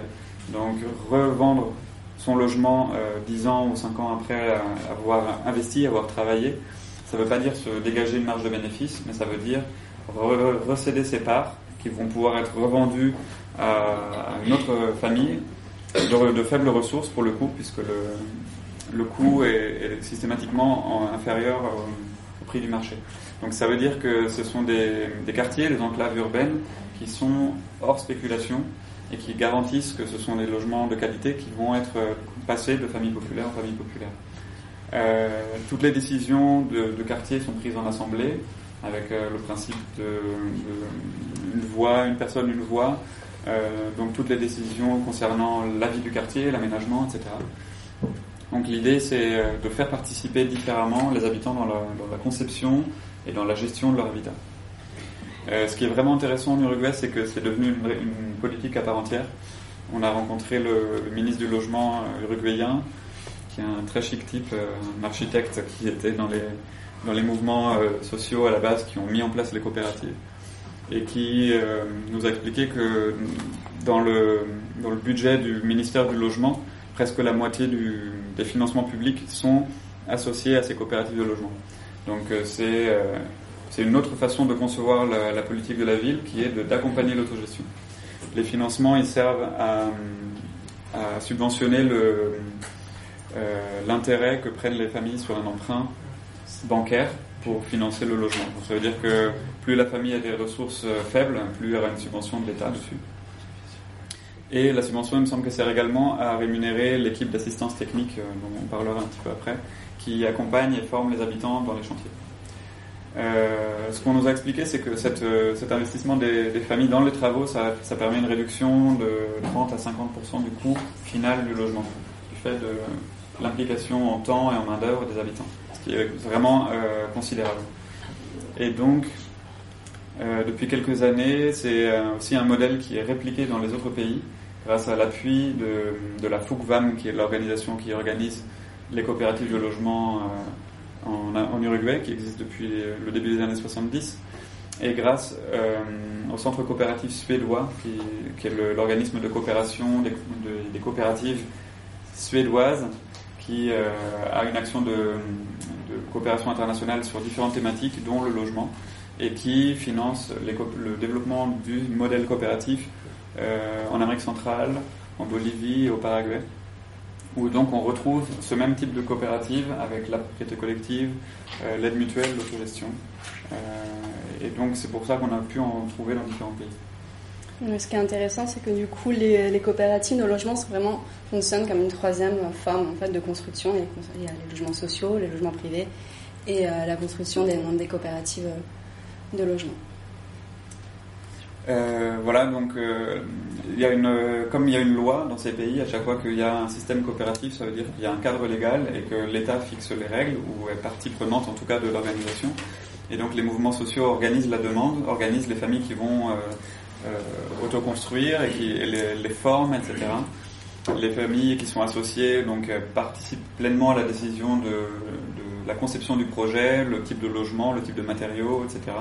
Donc ils sont associés à toutes les, les parties et du fait de travailler pendant deux ans sur des chantiers d'autoconstruction et créer un, vivre ensemble, un esprit de, communauté qui, fait que dans la vie de tous les jours, quand ils seront voisins, ils sauront prendre les décisions en commun, ils sauront gérer en assemblée des financements, euh, prendre des décisions techniques sur leur logement, etc. Et donc tout ça, ça permet une montée en compétence des habitants et une, prise collective de pouvoir. Et euh, donc ça, c'est dans, la notion d'empouvoirment, d'empowerment, euh, qu'on retrouve la montée en compétences individuelles, euh, le développement d'un esprit critique, le développement d'un esprit politique aussi, et la volonté de transformer la société à travers de nouvelles pratiques sociales, no- notamment sur la question de, de la propriété collective. Je ne sais pas si vous avez des remarques ou des compléments côté d'Abicop là-dessus. Moi personnellement, je trouvais que c'était très bien. Ok. Alors, ce qui est intéressant en fait, c'est que pourquoi ça émerge en Uruguay Euh, Justement pour l'histoire, l'histoire de l'Uruguay, du peuplement de l'Uruguay, qui a été euh, comme la- le nord, enfin, comme l'Argentine et le sud du Brésil, peuplé essentiellement, euh, enfin, avec des grandes vagues de migration à la fin du 19e siècle et début du 20e siècle, d'Européens euh, qui venaient d'Espagne, d'Italie, euh, d'Europe du Nord, mais essentiellement du, du sud de l'Europe, et qui étaient des gens euh, qui étaient déjà souvent euh, syndiqués, qui venaient du monde de l'industrie, qui avaient déjà des valeurs euh, du socialisme communautaire, de, euh, de l'anarchie souvent. Et du Et- rôle des syndicats aussi. voilà, donc il y avait déjà un mode dans l'industrie de, de- de- ce syndicalisme, etc. Et qui ont, ont porté ça avec eux euh, en Uruguay, en Argentine. Et donc on retrouve beaucoup plus cette mentalité communiste ou socialiste dans, dans cette partie-là de l'Amérique latine que dans d'autres. Et c'est ce qu'on nous a expliqué qui, sur le, aussi que c'est pourquoi ce, modèle se développe bien en Argentine, en Uruguay, euh, et que c'est plus difficile de travailler sur ce, ce concept-là au Pérou, par exemple, ou en Équateur, ou euh, la culture, ou en, Colombie, où les cultures, euh, les modes de fonctionnement, les, les modes politiques, la politisation des gens est très différente. Je trouvais qu'effectivement, ce qui était remarquable avec l'Uruguay, c'était aussi le fait que ça, le mouvement de coopérative a, disons, réussi à se maintenir pendant la dictature. Et que les, les financements de l'État étaient plus, plus difficiles à obtenir, mais néanmoins, le mouvement euh, réussit à exister, ce qui n'était quand même pas forcément une évidence. Non, c'est clair. Euh, le- les dictatures euh, des années 70-80 en Amérique latine, euh, c'est presque dans tous les pays, à part la Colombie et le Venezuela, où, il y a eu des périodes totalitaires. Et en Uruguay, du coup, je crois que c'est 78 à 83 la dictature. Euh, les coopératives étaient évidemment interdites puisque ça, représentait des, de potentiels euh, d'opposants politiques au, gouvernement de fait, de facto. Et du coup, la FUGVAM a représenté ou les coopératives ont représenté des, lieux de résistance, effectivement, de formation, euh, d'organisation de la résistance, et ont été euh, vraiment moteurs aussi dans la fin de la, de la dictature, qui ont été euh, et qui ont réussi. Le, le modèle ne, ne- s'est pas effondré pendant la dictature. Les, coopératives ont continué à être créées, elles ont continué à être alimentées par des fonds et ont continué à représenter un contre-modèle qui a permis aussi de sortir de la dictature et de, poursuivre ce, cette politique-là. Il n'y a pas eu une récupération justement durant la dictature? Parce qu'en Espagne en tout cas, il y avait beaucoup de coopératives. Et quand il y a eu le Franco qui est arrivé, elles sont restées, mais elles ont été totalement récupérées, to- détournées euh, de d'origine. C'était uniquement des, des coopératives catholiques ou alors qui étaient euh, avec Franco. et qui a, ça a permis à Franco à, à faire à détourner, à créer de l'accession à la propriété et au contraire à, euh, à- à affaiblir les mouvements sociaux de manière très forte. Je ne sais pas s'il y a eu ça en. Il me semble pas parce que l'idée- de l'État c'était de- d'en finir avec les coopératives. Ça n'a pas été euh, de les, de se les a- s'approprier. Donc il y a eu une espèce de, de- de choc en fait frontal.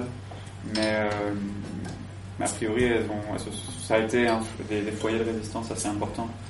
Et, et les personnes qu'on a rencontrées, euh, c'est souvent des, des militants euh, très, très charismatiques et, et très impressionnants au niveau de leur, leur vécu. Et, euh, et cette période-là, il y a eu beaucoup de gens qui étaient dans les guérillas aussi. Enfin, il y a beaucoup, beaucoup d'histoires euh, également de ce côté-là. Mais néanmoins, Pierre, en fait, euh, Villa El Salvador, c'est même un peu le contre-exemple du, fait qu'en fait, les populations euh, indigènes, je dirais, étaient quand même capables de faire la même chose. Ouais. Alors, Villa El Salvador, c'est au Pérou, pour resituer. Ouais. C'était la photo initiale. C'est un- une communauté urbaine autogérée qui a été euh, promue dans les années 70 par un gouvernement progressiste, euh, donc un, dictateur de gauche, disons, qui a impulsé euh, un modèle de, ville autogérée et euh, planifiée en périphérie de Lima de façon à, éviter que cette, cet exode rural qui arrivait peuple les alentours de la ville avec des bidonvilles. Donc l'idée c'était toutes les nouvelles populations qui arrivent de la campagne, on va les mettre dans une ville nouvelle et on va créer euh, euh, une structure urbaine, mais l'intelligence là-dedans c'était que les personnes allaient euh, s'organiser par elles-mêmes et autoconstruire et être accompagnées techniquement pour avoir une, une communauté qui s'autogère finalement. Il n'y a pas eu de gouvernement dans cette, euh, cette communauté jusque dans les années, euh, au début des années 80, où c'est devenu, ou 90, où c'est devenu une mairie, une collectivité. Mais jusque-là, c'était un, un territoire euh, extrêmement peuplé. Maintenant, il y a un demi-million d'habitants à Villa El Salvador, euh, qui a été effectivement complètement autogéré par les habitants. Mais c'est sur un principe euh, d'un- d'une planification euh, étatique pour le coup. Donc c'est moins. Et qui était certainement, disons, tel que c'était décrit, euh, je pense qu'il y avait quand même des, des fondamentaux marxistes. euh, parce que arriver euh, au milieu du désert sans rien et trois mois plus tard avoir des écoles, c'était pas rien quand même. Ouais. et, et il y avait des gens qui avaient des idées claires euh, sur comment organiser la chose. Oui, tout à fait. Mais il y avait des urbanistes d'État qui étaient là pour accompagner des architectes qui étaient là pour accompagner les habitants là-dedans. Une autre présentation de. Pour euh, comment faire une coopérative sous la dictature, l'anecdote rigolote qu'on nous a rapportée, c'est que pendant, pendant la dictature, bien évidemment, euh, des groupements à caractère syndicaux ou d'auto-organisation politique tout simplement étaient interdits. En Uruguay, Du coup, euh, En Uruguay. Du coup, ils faisaient euh, des, euh, toutes les semaines, ils faisaient des anniversaires. C'était l'anniversaire de personne, mais ils faisaient un anniversaire et c'était comme ça qu'ils arrivaient à faire continuer leur projet. Une autre anecdote, euh, ce qui a à voir avec la photo, c'est le, maté. Je ne sais pas si vous voyez ce que c'est. C'est la boisson euh, qui est traditionnelle dans de nombreux pays, en Paraguay, Uruguay, Argentine, qui effectivement euh, est maintenant dans les Uruguayens se promènent tous avec leur thermos euh, et leur maté pour pour boire ensemble. Le principe c'est que c'est une boisson qui se partage et donc c'est un rôle social. Et au Brésil, un Uruguayen nous a expliqué ça que pendant la dictature, le maté était euh, un, prétexte pour se rassembler à plusieurs, parce que évidemment les rassemblements de plus de deux personnes étaient interdits, et le fait de, prendre des matés ensemble, c'était un prétexte, euh, si jamais il y avait un policier ou quoi, on voyait, on prend le maté, on est juste là, on fait rien, on échange juste le maté, mais c'était un prétexte pour des réunions plus euh, politiques évidemment, ou des discussions pendant la dictature. Euh, là, cette image-là, c'est au, au Paraguay, je sais pas si tu voulais Oui. Euh, bah, c'est Magda, c'est une Paraguay dans une coopérative d'habitants euh, bah, qui vient d'un logement, bah, d'un- d'un- d'une classe sociale très populaire et qui, grâce en fait à la coopérative, a réussi à avoir donc un logement et a réussi à se capaciter, parce qu'aujourd'hui elle est très, euh, trésorière de la fondation, un peu comme la FUNVAM, la, la fédération des coopératives d'habitants paraguayennes. Et euh, voilà, c'était un- une, belle, une belle rencontre. On a vécu une semaine dans la coopérative d'habitants.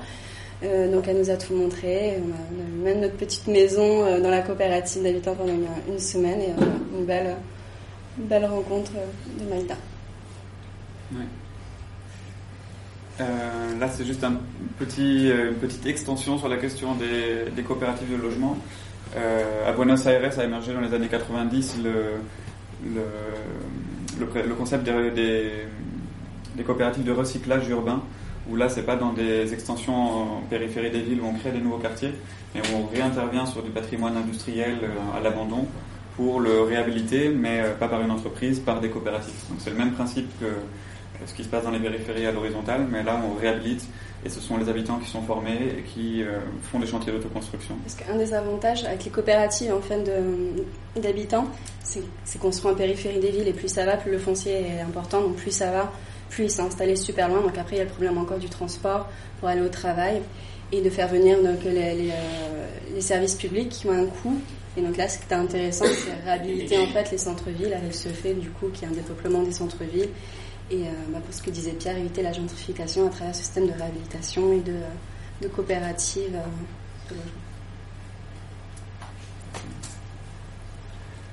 Et euh, voilà, donc un, thématique transversale, ça a été le rôle des professionnels. Nous, on s'est aussi posé la question qu'est-ce qu'on peut faire quand on, quand on rentre en France sur euh, euh, l'accompagnement des habitants, etc. Donc, il y, a, y, a, beaucoup d'exemples et de, de rencontres qu'on a faites qui nous ont un peu éclairé là-dessus sur comment euh, les habitants ont pris le, le, le, dessus sur les professionnels, se sont substitués en fait à ce, que, ce qui chez nous est très cadré entre la maîtrise d'ouvrage, la maîtrise d'heure, euh, la maîtrise d'usage maintenant dont on parle dans l'habitat participatif. Les habitants font tout euh, quand on parle de chantier d'autoconstruction collective. Et donc, euh, néanmoins, ils sont accompagnés par des professionnels. Et donc, l'idée de, il y a évidemment l'idée d'accompagner les habitants, et ça c'est souvent un rôle qui est pris par des organismes de formation, euh, dans l'éducation populaire, des ONG, etc. Mais il y a aussi une nécessité de former les professionnels et habituer les architectes, les futurs euh, urbanistes, euh, ingénieurs, etc., à ce que les habitants les, soient des, partenaires dans la conception, dans la réalisation. Et donc c'est aussi changer le, le, mode de pensée des, des, futurs architectes. Donc là, c'est un lien, notamment beaucoup avec les universités qui, dans, dans, de nombreux pays, sont très présentes dans les quartiers populaires non seulement pour accompagner les, habitants en l'amélioration de leur logement, leur cadre de vie, mais aussi pour habituer les, jeunes à travailler avec les habitants. Donc, euh, il y a une initiative qui est assez intéressante au Venezuela qui s'appelle les services communautaires étudiants, où euh, tout étudiant euh, qui veut avoir un niveau de diplôme niveau licence, je crois, enfin le premier diplôme universitaire, est obligé de faire un, stage de trois mois dans un quartier populaire, peu importe sa discipline, qu'il soit en, pharmacie, en, histoire de l'art ou, en, économie, il y a une, obligation de faire trois mois dans un quartier populaire. Donc ça veut dire être conscient de, l'environnement dans lequel on vit, euh, savoir quelles sont euh, les inégalités qui existent sur nos territoires et euh, euh, développer des, des compétences de relationnel avec les habitants et aussi peut-être découvrir une vocation pour travailler dans les quartiers populaires et en tant qu'architecte ne pas dessiner des tours ou des, objets inutiles pour la, société. L'accès à l'université, c'est quelque chose qui, est possible pour, euh, pour tout le monde. Je vais dire que les étudiants, euh, plutôt, ils viennent plutôt de familles euh, riches ou il y a aussi des gens qui viennent de quartiers populaires? Dans quel pays? Euh, Ça dépend des, ça dépend des pays. Colombie. Ah. Il euh, bah, y a des pays dans lesquels les universités sont privées, comme en Colombie, enfin la plupart des universités sont privées, comme en Colombie ou au Chili, où il y a des universités publiques et privées, mais il y a des il y a des nécessités pour les étudiants de prendre des emprunts euh, pour pouvoir accéder aux études parce que c'est très cher. Et dans d'autres pays où l'université est gratuite, euh, absolument, comme au Brésil, en Uruguay, en Argentine, euh, et donc et au Venezuela. Non, donc il n'y a pas de, de, clivage. Oui, par rapport à comment les étudiants, exemple, l'architecture, ils ont le, la représentation de ce qui se passe dans, mm -hmm. dans la société, dans avec les logements, avec les conditions de vie des gens. Et un autre exemple intéressant, c'est à Buenos Aires, à la, la faculté euh, d'urbanisme et d'architecture. C'est un atelier, euh, donc euh, Tacha Libre de Proyecto Social, donc tailleur libre de projets sociaux, sociaux. Euh, là qui sont ouverts à tout le monde, donc tout le monde peut venir participer, donc tant les étudiants que les personnes de l'extérieur, donc du coup on, y a parti, on y a participé, et là qui travaillent donc dans une dans une ville, dans dans un quartier populaire, mais vraiment pas du tout consolidé. C'est vraiment le- la base de base. Et donc là, il, y a vraiment un travail en commun avec les habitants, un diagnostic en commun et essayer de, euh, de créer une trame urbaine et de trouver des solutions euh, d'appui euh, technique pour la construction logement. Et donc là, c'est vraiment un travail en commun et c'est ouvert donc à, tout- à le monde. Mais ça, dépend encore des volontés des professionnels et, des personnes. C'est souvent une personne qui arrive à guider le, le projet jusqu'au bout. Je crois qu'on arrive vers la fin. Euh, sur la, question des coopératives de logement, il y a un système d'assistance technique très particulier qui en Uruguay a été créé depuis le début, qui sont les instituts d'assistance technique qui accompagnent les habitants dans la réalisation de- des coopératives de, logement- de l'autoconstruction et qui doivent à minima être composés d'un d'un ingénieur ou d'un architecte, d'un travailleur social, un comptable et d'un juriste, un avocat. Et donc, euh, avec ce- cet ensemble de professions, euh, on garantit que les habitants sont accompagnés et, formés pour, euh, pour produire leur, euh, pour autoconstruire leur habitat, voilà, donc avec un accompagnement professionnel. Et donc ces professionnels-là, ces instituts d'assistance technique sont une garantie de, de la qualité de, des réalisations et, aussi un- une garantie légale en termes d'assurance, etc. C'est des thématiques euh, dont on peut parler aussi sur Il y a un processus d'éducation populaire où l'habitant n'est pas juste là pour construire sa maison, mais là pour euh, apprendre du droit, l'économie, l'environnement et des politiques euh, publiques. Question euh, juste sur le, le retour d'expérience, le genre de, de projet, d'expérience, de temps sur ça. Est-ce qu'il y, a il y a quelque chose qui se fait euh, enfin, Est-ce qu'il y a une. Une étude, tu dis Oui, une étude. Enfin, quel est l'impact final ensuite euh, c'est positif, s'il y a vraiment quelque chose qui a émergé, si, Ben, niveau social, économique. euh, que c'est positif, parce que déjà il y a ça dans un logement. Les personnes sont, sont formées, euh, sont formées. Après, le, une des grandes questions qu'on posait à chaque fois, c'est euh, la taille en fait critique des coopératives de logement et la, la réponse qui ressort à chaque fois, on l'a vu avec euh, Gonzalo, Gustavo Gonzalez, euh, c'était en fait 30 habitants, euh, 30 familles, parce qu'au-delà c'est très difficile à, gérer au niveau euh, social, euh, problème de voisinage, et après ça reste vraiment très très difficile à gérer. Le problème étant, c'est que souvent ils sont pas, euh, ils partent pas sur 30 familles parce que du coup ils achètent un grand terrain pour une raison de, prix et de rentabilité. Et on, part sur des fois sur des grandes grandes coopératives. Donc voilà, c'est un des, des, points négatifs. Et après, ce que je disais au début, c'est voilà les nouveaux arrivants, les nouveaux, les nouveaux habitants qui n'ont pas eu le processus en fait de lutte, de construction où ils ont galéré pendant 10 ans en fait à avoir un terrain, à avoir leur logement. Ils ont vraiment eu ce processus d'éducation populaire, d'empowerment grâce à ce logement et donc avec les nouveaux arrivants, la nouvelle génération qui est moindre. Donc après, euh, voilà, ça dépend des, leaders des, quartiers. Par exemple, on avait posé la question à la coopérative en Uruguay, où là c'est au rôle en fait des, des leaders de- d'essayer d'éduquer donc euh, les jeunes. Ça passe aussi également par les jeunes en disant qu'il y a une histoire, le quartier a été construit comme ça et qu'il faut euh, et qu'il faut le, conserver. Euh, là, c'est un deuxième euh, deuxième grand enjeu. Il y a un principe, euh, quand euh, quelqu'un sort de la coopérative et que quelqu'un d'autre rentre, l'idée c'est que ça passe par euh, la cooptation, en fait, que la personne qui va arriver, elle soit formée et sache très bien le mode de fonctionnement dans lequel elle va arriver. Ce- néanmoins, le- les périodes changent, il y a des coopératives qui ont déjà 30 ans, et quand quelqu'un vient aujourd'hui, c'est pas la même chose que quelqu'un qui a été euh, baigné dans l'histoire des coopératives. Et donc il y a des, des problèmes dans des coopératives euh, anciennes comme, comme plus récentes où euh, il y a des habitants qui voudraient que ça se transforme en copropriété classique. Ils veulent leur maison, ils veulent leur truc, enfin comme un peu partout finalement. Et donc il y a des tensions, euh, c'est pas tout rose non plus. Et, ça a le mérite d'être un modèle en tout cas qui propose un, changement de société. Et, on peut en parler après sur l'Europe. Il y a des pays dans lesquels ça, notamment en Suisse, où ça a beaucoup d'impact en volume, en pourcentage de logements qui sont créés sous cette, euh, cette forme-là. Et donc, euh, en tout cas, si c'est pas tout blanc ou tout noir, euh, ça a le mérite de proposer un contre-modèle. Et enfin, si je, me permets de rajouter que ces questions de coopérative ancienne se posent aussi dans les pays où c'est pas forcément les mêmes problématiques de logement, euh, comme les pays du Nord, comme le Canada, la Suisse, etc. C'est enfin, toujours au bout d'un moment, quand on arrive à un certain âge de coopérative, se posent ces questions de la culture qui va derrière, si elle a été transmise aux, aux nouveaux arrivants ou pas, est-ce qu'on veut rester vraiment sur une forme coopérative ou non Donc ça peut arriver qu'une coopérative se transforme en copropriété finalement. Ouais, ça peut après ce travail, après trois ans. si vous prenez un peu de distance, comment ça vous, comment ça vous inspire aujourd'hui dans vous, ce, que, vous pouvez voir notamment en France Comment ça vous donne envie de continuer dans le domaine ou pas Et bah, en fait, c'est plus personnel. Moi, je réponds. Euh, c'est une opinion purement personnelle, mais ce qui est dommage en France, c'est que les coopératives d'habitants sont un peu destinées à une classe moyenne et qui ne sont pas encore euh, vues comme vraiment une solution euh, au logement en fait pour les classes vraiment qui ont le plus besoin.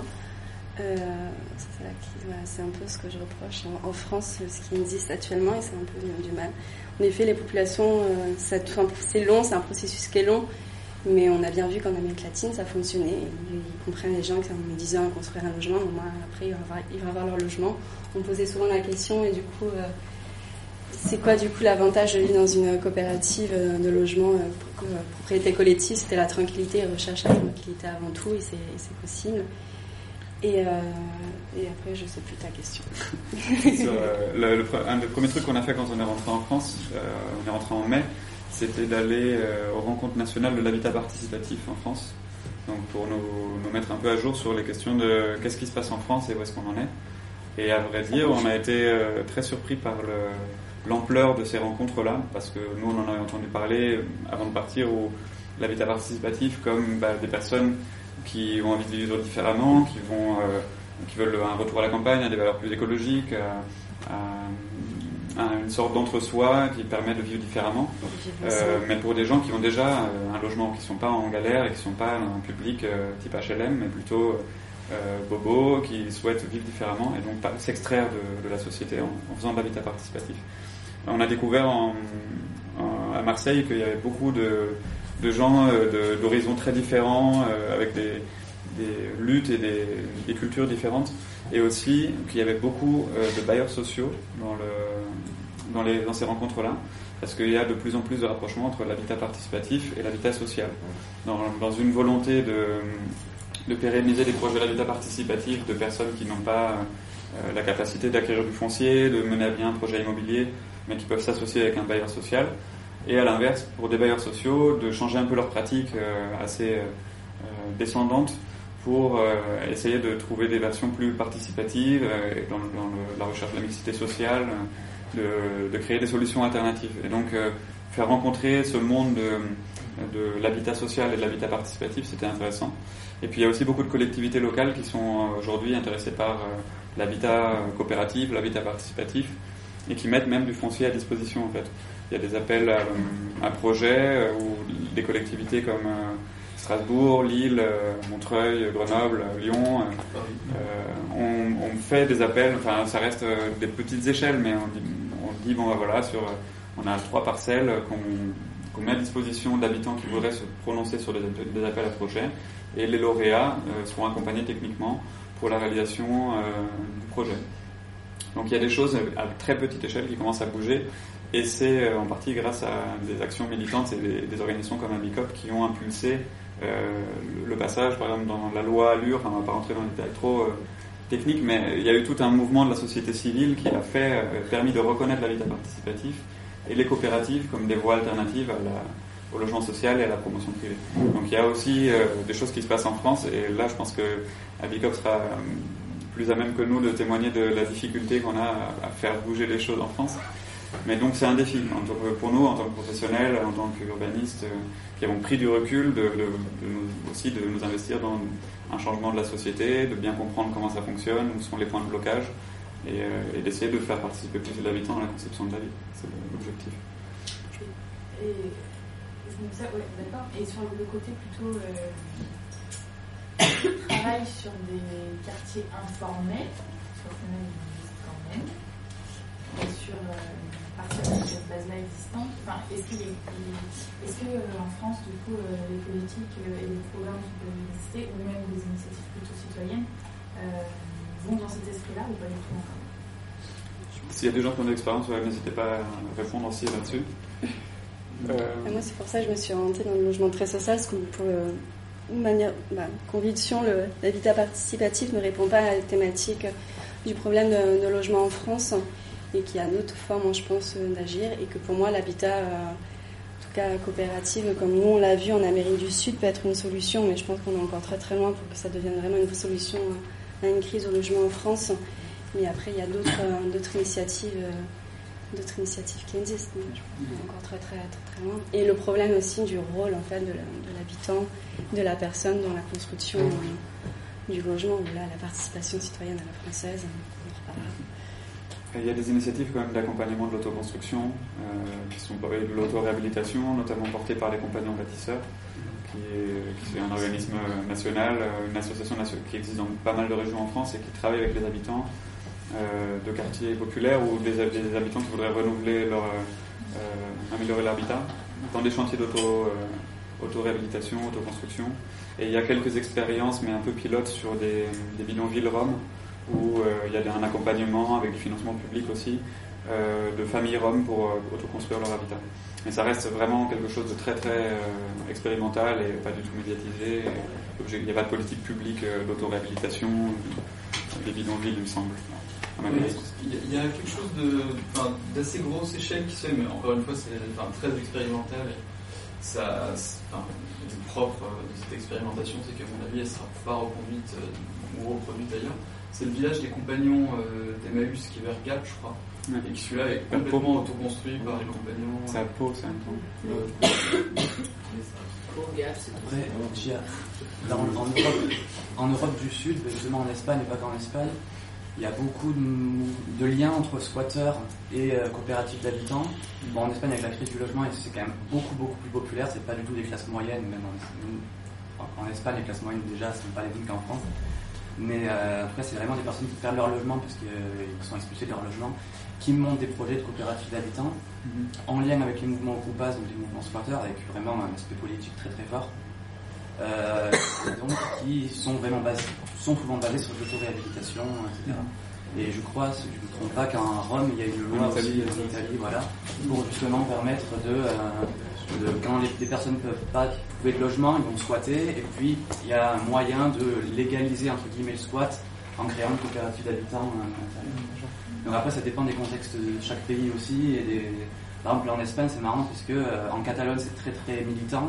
Dans d'autres parties de l'Espagne, c'est moins, c'est pas la même teneur politique, quoi. Donc, on connaît la teneur politique de la Catalogne euh, historiquement. Donc, euh, les mouvements libertaires, ils, ils font que historiquement, ça, ça beaucoup plus et c'est beaucoup plus militant dans, ces projets-là. Alors que dans d'autres euh, régions d'Espagne. euh, ça va être plus euh, des logiques pareilles, de personnes plus aisées, etc. Donc je pense, que le contexte local joue beaucoup aussi dans chaque pays, dans chaque région, dans chaque... Juste une petite question. Vous avez parlé par exemple de projets vraiment expérimentaux sur les Roms, enfin avec les Roms en tout cas. Mais comment ça se joue au niveau de, du, du foncier Parce que le problème qu'on a avec les Roms par exemple, c'est que le- ils s'installent sur des terrains où ils font de l'autoconstruction par eux-mêmes et puis euh, le problème c'est qu'on les expulse quoi. Donc comment amender ces projets expérimentaux Ça peut marcher que si, euh, Une si une volonté collectivité politique, une euh, volonté politique. voilà, porte Ouais, le que projet. les communes donnent euh, Ouais. des terrains, etc. Il y a un cadre légal qui, oui, effectivement, il faut qu'il y ait un public, euh, un, foncier public ou un foncier privé qui soit exproprié dans les mêmes façons, euh, de façon à ce qu'il y ait des campements euh, qui puissent se régulariser.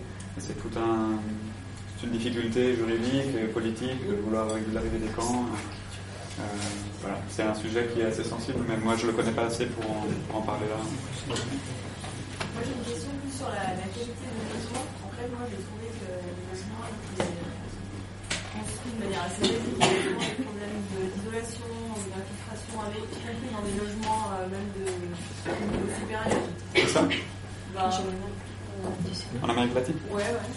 Globalement, dans les, les différents pays qu'on a visités. Savoir ce que vous avez pensé de ça, de la qualité, et aussi euh, est-ce que vous avez une réponse Est-ce que c'est parce qu'ils n'ont pas accès à différents matériaux, ou est-ce que c'est des questions de formation, de savoir-faire? S'il me semble que c'est important aussi euh, le confort du logement.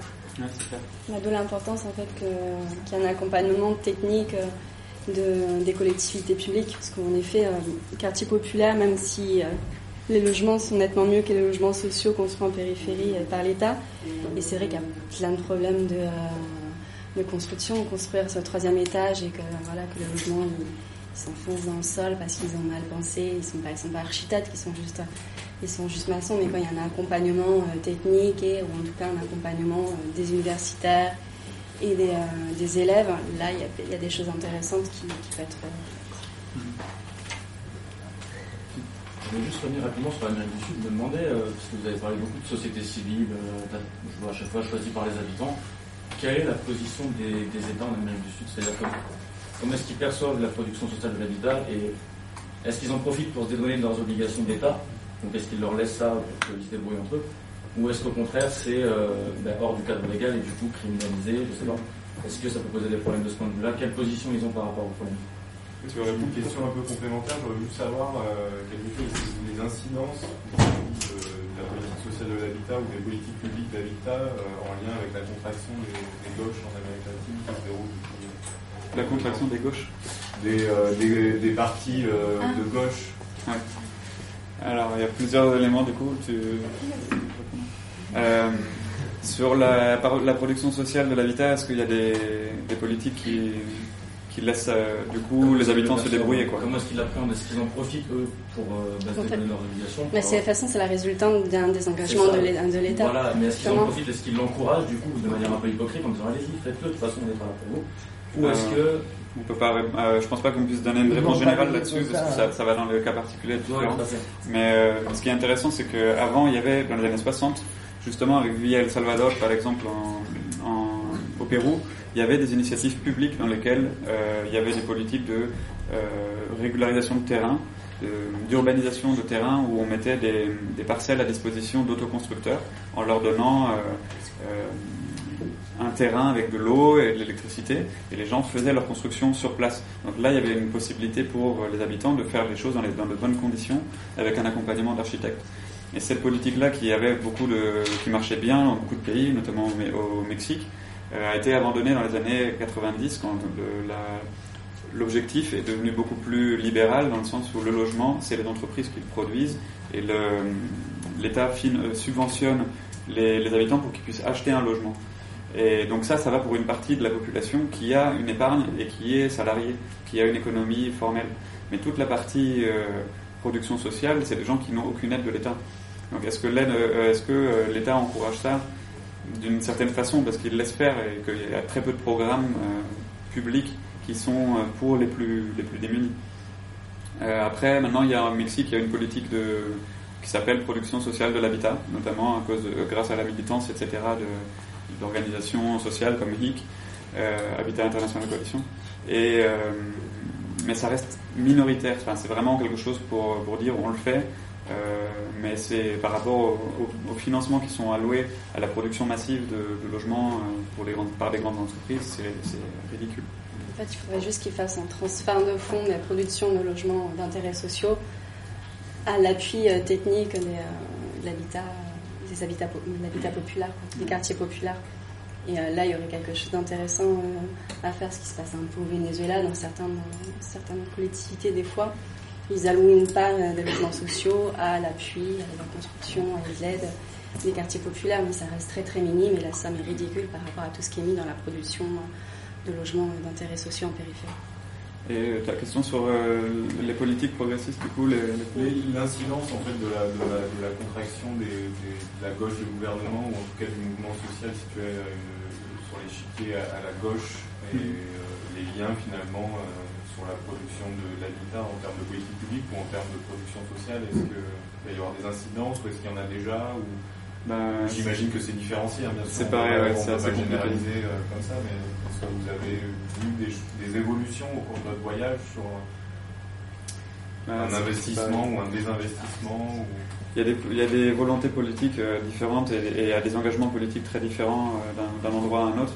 Mais par exemple, le Brésil, c'est intéressant parce que le parti euh, de Lula, le parti des travailleurs, a largement promu euh, la production euh, individu- de petits, logements individuels avec l'objectif d'en produire un million par an.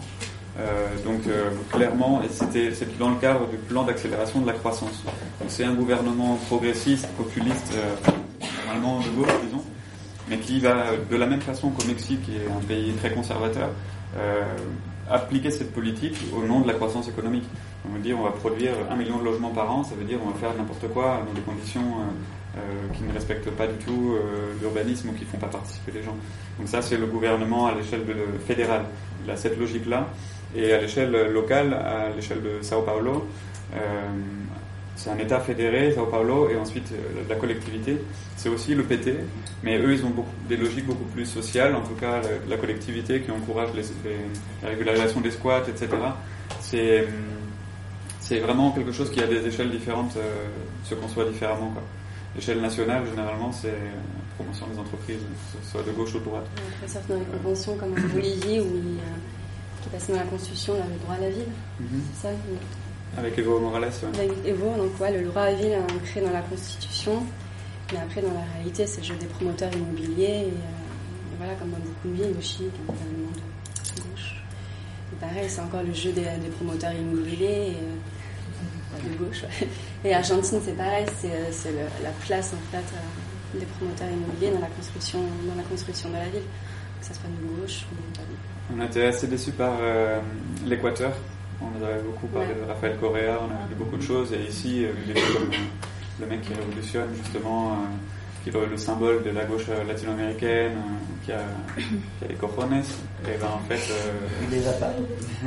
En fait, on a été très déçus parce qu'on a, on a été euh, à Guayaquil dans les quartiers populaires euh, avec une architecte euh, justement dans les, dans les périphéries de, Guayaquil. Et c'est vraiment terrible le, niveau de, la violence qu'il y a et, les- l'action qui est faite comme sous un gouvernement totalitaire d'éradiquer des quartiers populaires au bulldozer, euh, de relocaliser des, des familles euh, du centre euh, vers les périphéries de façon à gentrifier des quartiers, euh, de récupérer enfin, c'est les mêmes logiques que, qui se font euh, dans les quartiers de, dans, les, dans les pays de droite ou de gauche. On les retrouve à l'échelle de l'urbanisme. On n'a pas trouvé de modèle radical de un urbanisme de gauche, un urbanisme de droite. Ça s'appelle un JT de l'État. De l'État, du privé, de parce que vous, les- là, on peut en discuter. On n'est pas allé à Curitiba, par exemple, voir si euh, les, bus fonctionnaient bien. On est persuadé qu'ils fonctionnaient bien. Mais, euh, mais ce qui nous intéressait, c'était l'habitat populaire. Et là-dedans, c'est toujours quelque chose de, très vivant. Et, aussi quelque chose qu'on a rarement pu approfondir à fond, parce qu'il y a des enjeux euh, politiques, euh, des leaders de quartier qui sont affiliés à tel ou tel parti. Enfin, il faudrait rester euh, deux ans dans un quartier pour bien comprendre comment ça fonctionne. Là, on a vraiment survolé. L'objectif, c'était plutôt de, de nous enrichir, de prendre du recul par rapport à la France, plutôt que d'étudier à fond un quartier. Je voulais juste revenir sur la notion de l'intérêt de l'État, en fait. Disons, parce que c'est un peu la question qu'on a évoquée par rapport à, ce qui se passe en France et le modèle qui est érigé depuis des années au niveau de, la propriété individuelle, la réussite individuelle. Et je dirais que l'intérêt de l'État, c'est aussi quel est l'intérêt général? Est-ce que l'intérêt général, c'est effectivement faire en sorte que tout le monde soit bien logé, bien éduqué, etc. Ou est-ce que c'est effectivement chacun pour soi Et euh, c'est là-dedans qu'on vit en ce moment. C'est effectivement la logique libérale, euh, pour moi, est appuyée par le fait que si chacun veut effectivement tirer son épingle du jeu, oui, on va dans un système libéral où euh, on essaie effectivement, ça permet à certains d'être, disons, beaucoup plus riches euh, que nous. Mais néanmoins, si chacun effectivement veut sa, petite parcelle de, réussite, euh, où est-ce qu'on va Euh, Et c'est le problème que nous avons effectivement en- au niveau de, recul de, la gauche euh, dont on, parlait. L'Union européenne aujourd'hui impose des, règles au niveau de, disons, mise en concurrence, où on ne peut pas faire du logement social pour n'importe qui. Euh, il faut que ce soit une population bien définie et euh, je dirais même de plus en plus restreinte. Euh, sinon, il faut que la logique libérale, la logique du marché soit appliquée. Et l'Union européenne est en mesure de, d'imposer ça à l'État. Euh, c'est ce qu'on essaie de faire en ce moment pour, les, pour l'habitat participatif, c'est faire en sorte que des fonds euh, de garantie et des fonds de financement puissent être créés pour euh, aider à, à l'éclosion de l'habitat participatif euh, en France. Mais on se heurte à des gens qui vont sortir. Ah la règle de européenne, c'est que euh, il faut que ce soit une population qui est bien définie comme une population qui a besoin d'être aidée. Et que si effectivement euh, c'est euh, des gens qui sortent de ces critères-là très restrictifs, euh, vous n'avez pas le droit de le faire. Donc, euh, certains pays, disons, notamment en France même pour l'accession sociale, les règles qui étaient appliquées pour l'accession sociale, qui existent toujours, peuvent pas, disons, pourraient pas euh, être créées aujourd'hui. Euh, parce que l'Union européenne a intérêt. Donc effectivement, parce que ça a existé depuis euh, 40 ans, c'est possible effectivement ça perdure. Mais sinon, ça ne pourrait pas exister. Donc euh, nous avons cette difficulté effectivement de- d'essayer de, mettre en œuvre quelque chose, mais euh, disons, euh, disons, il faut qu'on se méfie quand même. Ben, par rapport aux populations, par contre, très défavorisées, qui sont identifiées comme les immigrés, on est en train d'essayer de travailler justement sur du, trait social, je dirais là, et ce qu'on voudrait mettre en avant. Et bon, dans les semaines et mois à venir, on va essayer de le faire, notamment en Allemagne, où quand même l'afflux de population immigrée est bien supérieur à la France. La France a, disons, les problèmes de, la jungle de Calais, euh, dont on parle beaucoup, mais finalement, ça représente très peu de personnes que la France a accueillies.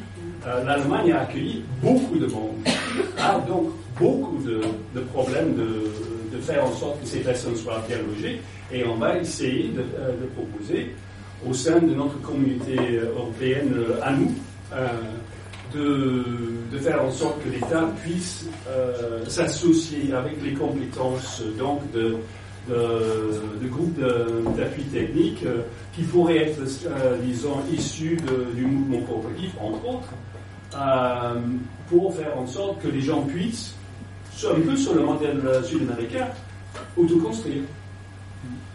Euh, fournir donc du terrain, fournir euh, un appui technique, fournir du financement qui peut être remboursable, mais de faire en sorte que les gens puissent construire, mais puissent construire dans un modèle non spéculatif, où en fait euh, le bien construit reste à la communauté.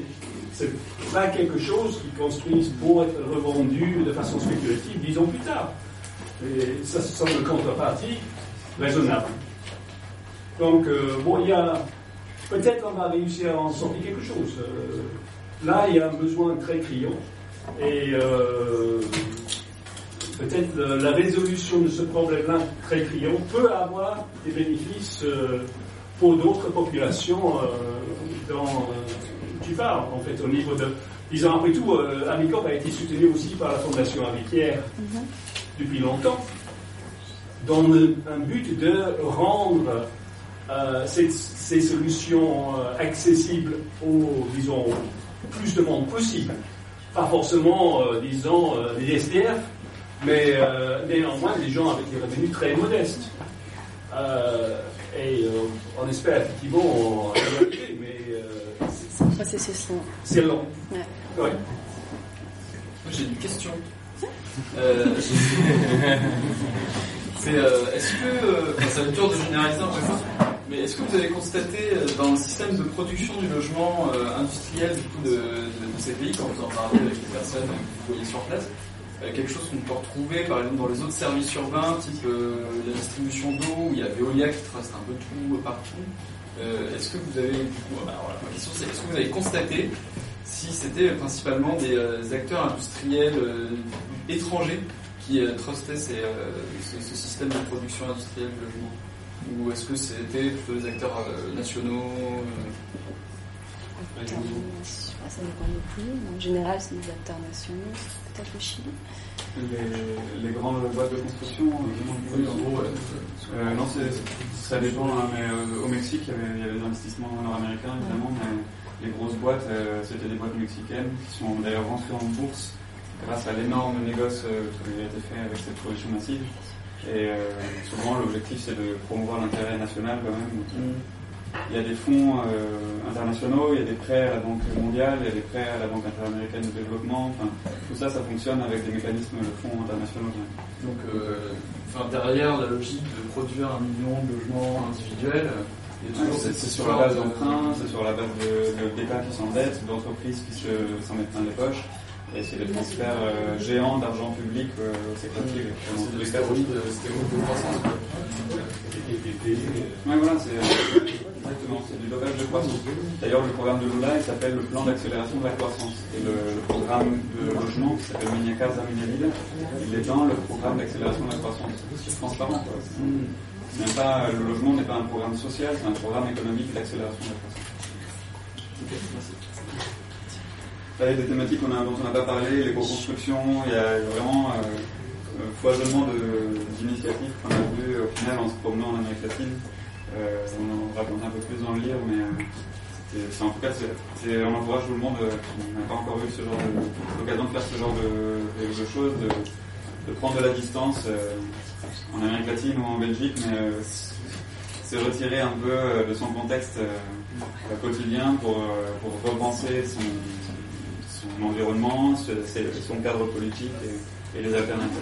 Et notamment sur la notion de droit à la vie, là, qui, est, qui est une notion très importante qui a été inventée donc, par Henri Lefebvre dans les années 68, mais qui est très très présente euh, en Amérique latine, hein, le droit donc, à la vie, le droit au logement et le droit à la revendication euh, urbaine comme base euh, de, de lutte, de lutte sociale. D'autres interventions, n'hésitez pas, allez-y. Euh, Il y a juste une question. Est-ce que vous avez eu quand même des, projets qui étaient vraiment euh, quasiment 100% autonomes vis-à-vis des acteurs publics des acteurs privés, qui, pouvaient réussir à trouver des moyens autres pour se, pour acheter ce qu'il fallait acheter ou, est-ce qu'ils étaient vraiment tous majoritairement soit financés par l'État, soit financés par le privé? Voilà, je sais pas si vous me suivez comprendre. La, la production sociale de l'habitat, Non, mais- l'autofinancement. Oui, non, mais je veux dire, euh, à chaque fois, il y avait quand même souvent des subventions ou des, en lien avec l'État. Dans les Euh, coopératives, oui. Voilà. Et je voulais savoir s'il y en avait d'autres qui, étaient, qui réussissaient à produire des, pro- des projets de ce genre-là, mais sans, en étant totalement autonomes. Est-ce qu'il y avait justement des, des discours, parce qu'en Espagne, par exemple, il y a une critique très forte sur l'insti- l'institutionnalisation, en disant est-ce qu'on doit ou pas être avec les acteurs publics, est-ce qu'on risque pas de se faire récupérer, est-ce que, et qui essayent de garder leur autonomie, donc est-ce qu'il y avait aussi ces, ces mouvements de ce genre-là? Cette thématique-là, bah, on voit peut-être un peu plus en Argentine ou en Bolivie, où là les mouvements euh, sont des mouvements politiques, syndicaux, mais en règle générale, de toute façon, les, euh, les subventions viennent des, euh, des collectivités, donc ils sont forcément obligés de travailler euh, euh, avec eux. Et après, ouais, non, On a vu les projets d'éco-construction par exemple, qui c'est aussi la volonté de s'émanciper de toute euh, forme, mais c'est pas destiné euh, généralement à des, à des secteurs très, euh, populaires. disons. Donc c'est, euh, de l'autofinancement. De l'autofinancement, euh, genre de financement participatif qui, qui pouvait produire un. Enfin, avoir l'argent nécessaire pour faire un projet entièrement, ça, ça, ça, ça se voyait pas souvent. Je sais pas, ça doit exister. Non, Si, si. euh, bah, euh, on n'a pas été dans, la recherche non plus de, l'autonomie. Pour nous, euh, la recherche, ça a été vraiment sur la question de, l'organisation sociale et de comment faire euh, différemment au niveau du collectif. Mais chercher l'autonomie à 100%, c'est un parti pris et le parti pris des coopératives, c'est justement de transformer, pour passer à une échelle supérieure, de transformer le savoir-faire populaire en politique publique. Et donc là, le fait qu'il y ait des fonds publics, ça permet à des, des familles qui n'auraient jamais pu euh, avoir un logement euh, dans, une- dans le cadre d'une politique euh, classique ou dans l'accession, d'y accéder. Donc ça, ça a un sens si on veut toucher le, le- la base de la pyramide. de- de- de- Justement, historiquement, ça, est-ce que vous l'avez un peu mis un peu plus en profondeur Parce que du coup, ça, c'est un processus, cette institutionnalisation, Mhm. euh, du coup, ce, ce financement après de, de l'autoconstruction. Parce que du coup, euh, ce, qui est, ce qui se passe en Espagne et ce qui peut se passer peut-être en France, parce qu'en France, on attend euh, un changement des politiques, on peut attendre en Europe. Et, du coup, en fait, derrière l'autoconstruction, moi, je trouve que c'est la question du, conflit avec l'État, de, de la légalité, l'illégalité, de la résistance, pas la résistance, mais enfin, et du coup c'est ce qui se passe un peu en Espagne, et j'imagine que historiquement en Amérique latine été la même chose. Exactement, Est-ce que vous avez un peu vu euh, comment ça s'est fait en fait, euh, euh, parce que c'était à petite échelle, j'imagine, que ça a commencé par des, des tout petits projets, toute petite échelle, et puis par X ou Y personnes charismatiques, ça, enfin, comment en fait ça s'est articulé, et du coup comment nous aussi peut-être on peut... Globalement, la réponse c'est par la rue en fait. Enfin, c'est des choses qui se, qui s'acquièrent, qui, par le, la lutte, par le, euh, le droit, l'acquisition du droit à la ville, c'est pas quelque chose qui est donné par l'État. On va vous, vous permettre euh, de vous autogérer. Ce sont toujours des, des décennies ou parfois euh, plus de, de combats, de luttes, de, et aussi d'engagement aussi d'engagement, euh, de, de- de- de personnes, que ce soit des professionnels ou des personnes charismatiques dans les quartiers, dans nombreux mouvements euh, sociaux, c'est lié à une, personne charismatique qui permet de faire avancer le- les choses, quoi. surtout en Amérique du Sud. Quoi, la, la place du leader a une place euh, importante euh, dans la lutte. En Uruguay, le modèle des coopératives est arrivé suite à, un- des projets expérimentaux qui ont été financés par la Banque interaméricaine de développement. Euh, et ça, c'est de- c'est devenu une loi directement. Ils sont passés de l'expérimentation à la loi. Donc là, c'était super parce que ça a donné un cadre pour 40 ans de, politique euh, publique et qui fonctionne et qui démontre encore aujourd'hui que ça marche très bien. Mais quand euh, ils ont essayé de faire ça en, Bolivie, par exemple, ils n'ont pas réussi à, reconnaître dans la loi bolivienne la propriété collective. Et donc ils sont encore en, lutte pour euh, les, les, promoteurs des coopératives type uruguayenne. Euh, ils sont en conflit permanent avec l'État, qui pourtant, Evo Morales, euh, supposé euh, ami des gauches, ami des, des pauvres, ami des indigènes, euh, n'est pas du tout en faveur de ça. Donc là, ils sont dans, une, dans un rapport de force, en fait. Et c'est plus difficile d'avoir un rapport de force avec un, un gouvernement de gauche qu'avec un gouvernement de droite. Donc ils sont en difficulté. Non, mais il y a quelque chose, il y a quelque chose, il y a quelque chose qui est ressorti à chaque fois, c'est qu'en gros, en général, les mouvements avancent mieux avec un, un Ouais. gouvernement d'opposition qu'un gouvernement de, de gauche. Un bon ça, c'est ressorti euh, pratiquement dans tous les pays. Un bon exemple là-dessus, c'est le Paraguay, qui est un pays extrêmement conservateur, qui a connu euh, trois ans de, entre 2008 et 2011, en gros, de respiration de, de 60 ans d'un parti unique. Euh, la dictature a fini au début des années 80, mais ceux qui ont, euh, les partis qui ont poursuivi, ça a été toujours les mêmes. Enfin, donc c'est un parti de tradition euh, conservatrice, de valeur euh, de la famille, la propriété individuelle, etc. Et les coopératives euh, de logement appuyées par l'Uruguay, appuyées par le centre coopératif euh, suédois, se sont imposées grâce à des luttes dans la rue. Quoi. Mais euh, ils sont arrivés avec euh, la, conviction que ça pouvait avoir un, euh, impact sur la, société. Et ils ont gagné des, voix, ils ont gagné des députés à leur cause, et donc ils ont réussi à faire une loi. Et ça a donné un cadre, et ça fait dix ans que les, les coopératives fonctionnent au Paraguay, ce qui était inespéré, puisqu'en Bolivie, le pays de gauche, euh, révolutionnaire, euh, euh, social, ne marche pas. Donc euh, voilà, pour le coup, c'était Il y a une intéressant. chose intéressante, ce que tu disais, et pour répondre à ta question c'est en fait la reconnaissance des mouvements locaux. ou- ouais, locaux. Fait, il y a beaucoup de mouvements locaux qui sont là, qui sont en train de lutter pour leurs droits et qui savent pas qu'au final, leurs voisins dans la vie voisine, ils font la même chose. Au niveau national, voire international, ça existe. Donc du coup, cette reconnaissance de mouvement, ça apporte un, statut et une force en plus. Et que là, c'est le rôle des grandes ONG ou des grandes, par exemple, euh, HIC, euh, la coalisation internationale pour l'habitat. Là, c'est le, c'est leur rôle, en fait, de de fédérer tout ça pour montrer que, euh, bah, que tous les mouvements, c'est une voie et que, euh, bah, notamment, il y a Habitat 13 à Quito en, en octobre 2016. Donc, ça va être le, Trois, ouais. Habitat 3, ouais, plutôt. Et ça va être le rôle euh, bah, d'HIC de montrer que, que l'habitat face aux promoteurs immobiliers et à l'habitat de l'ONU, conçu par l'ONU, que voilà, il y a des mouvements et que le- les réponses sont apportées par les habitants et qu'il y a possibilité donc d'agir autrement. La reconnaissance des différents mouvements est aussi une chose importante.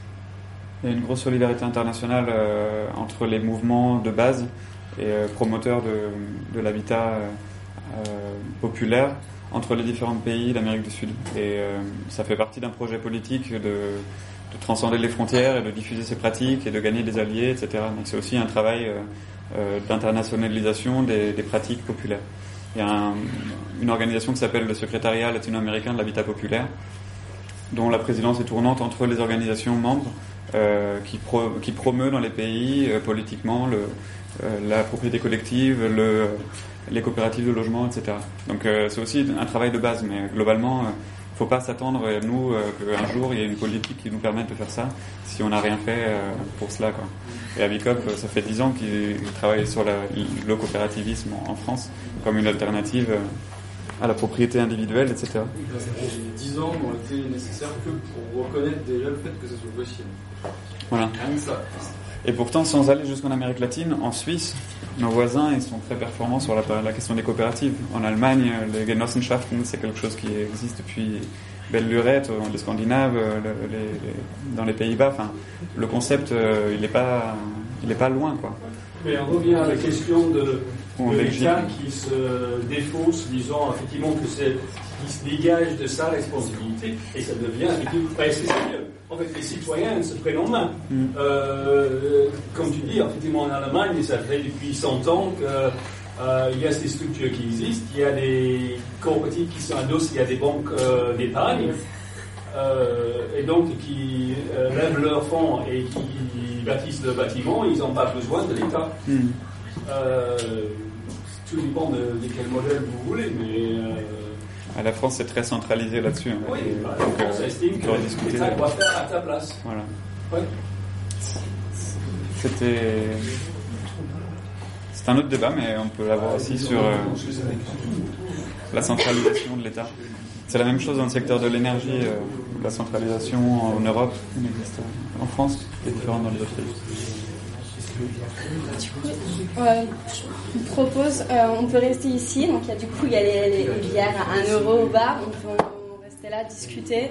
Il y aura de la musique. Il n'y a, pas- euh, il y a, il y a pas de problème pour euh, occuper, euh, occuper l'espace.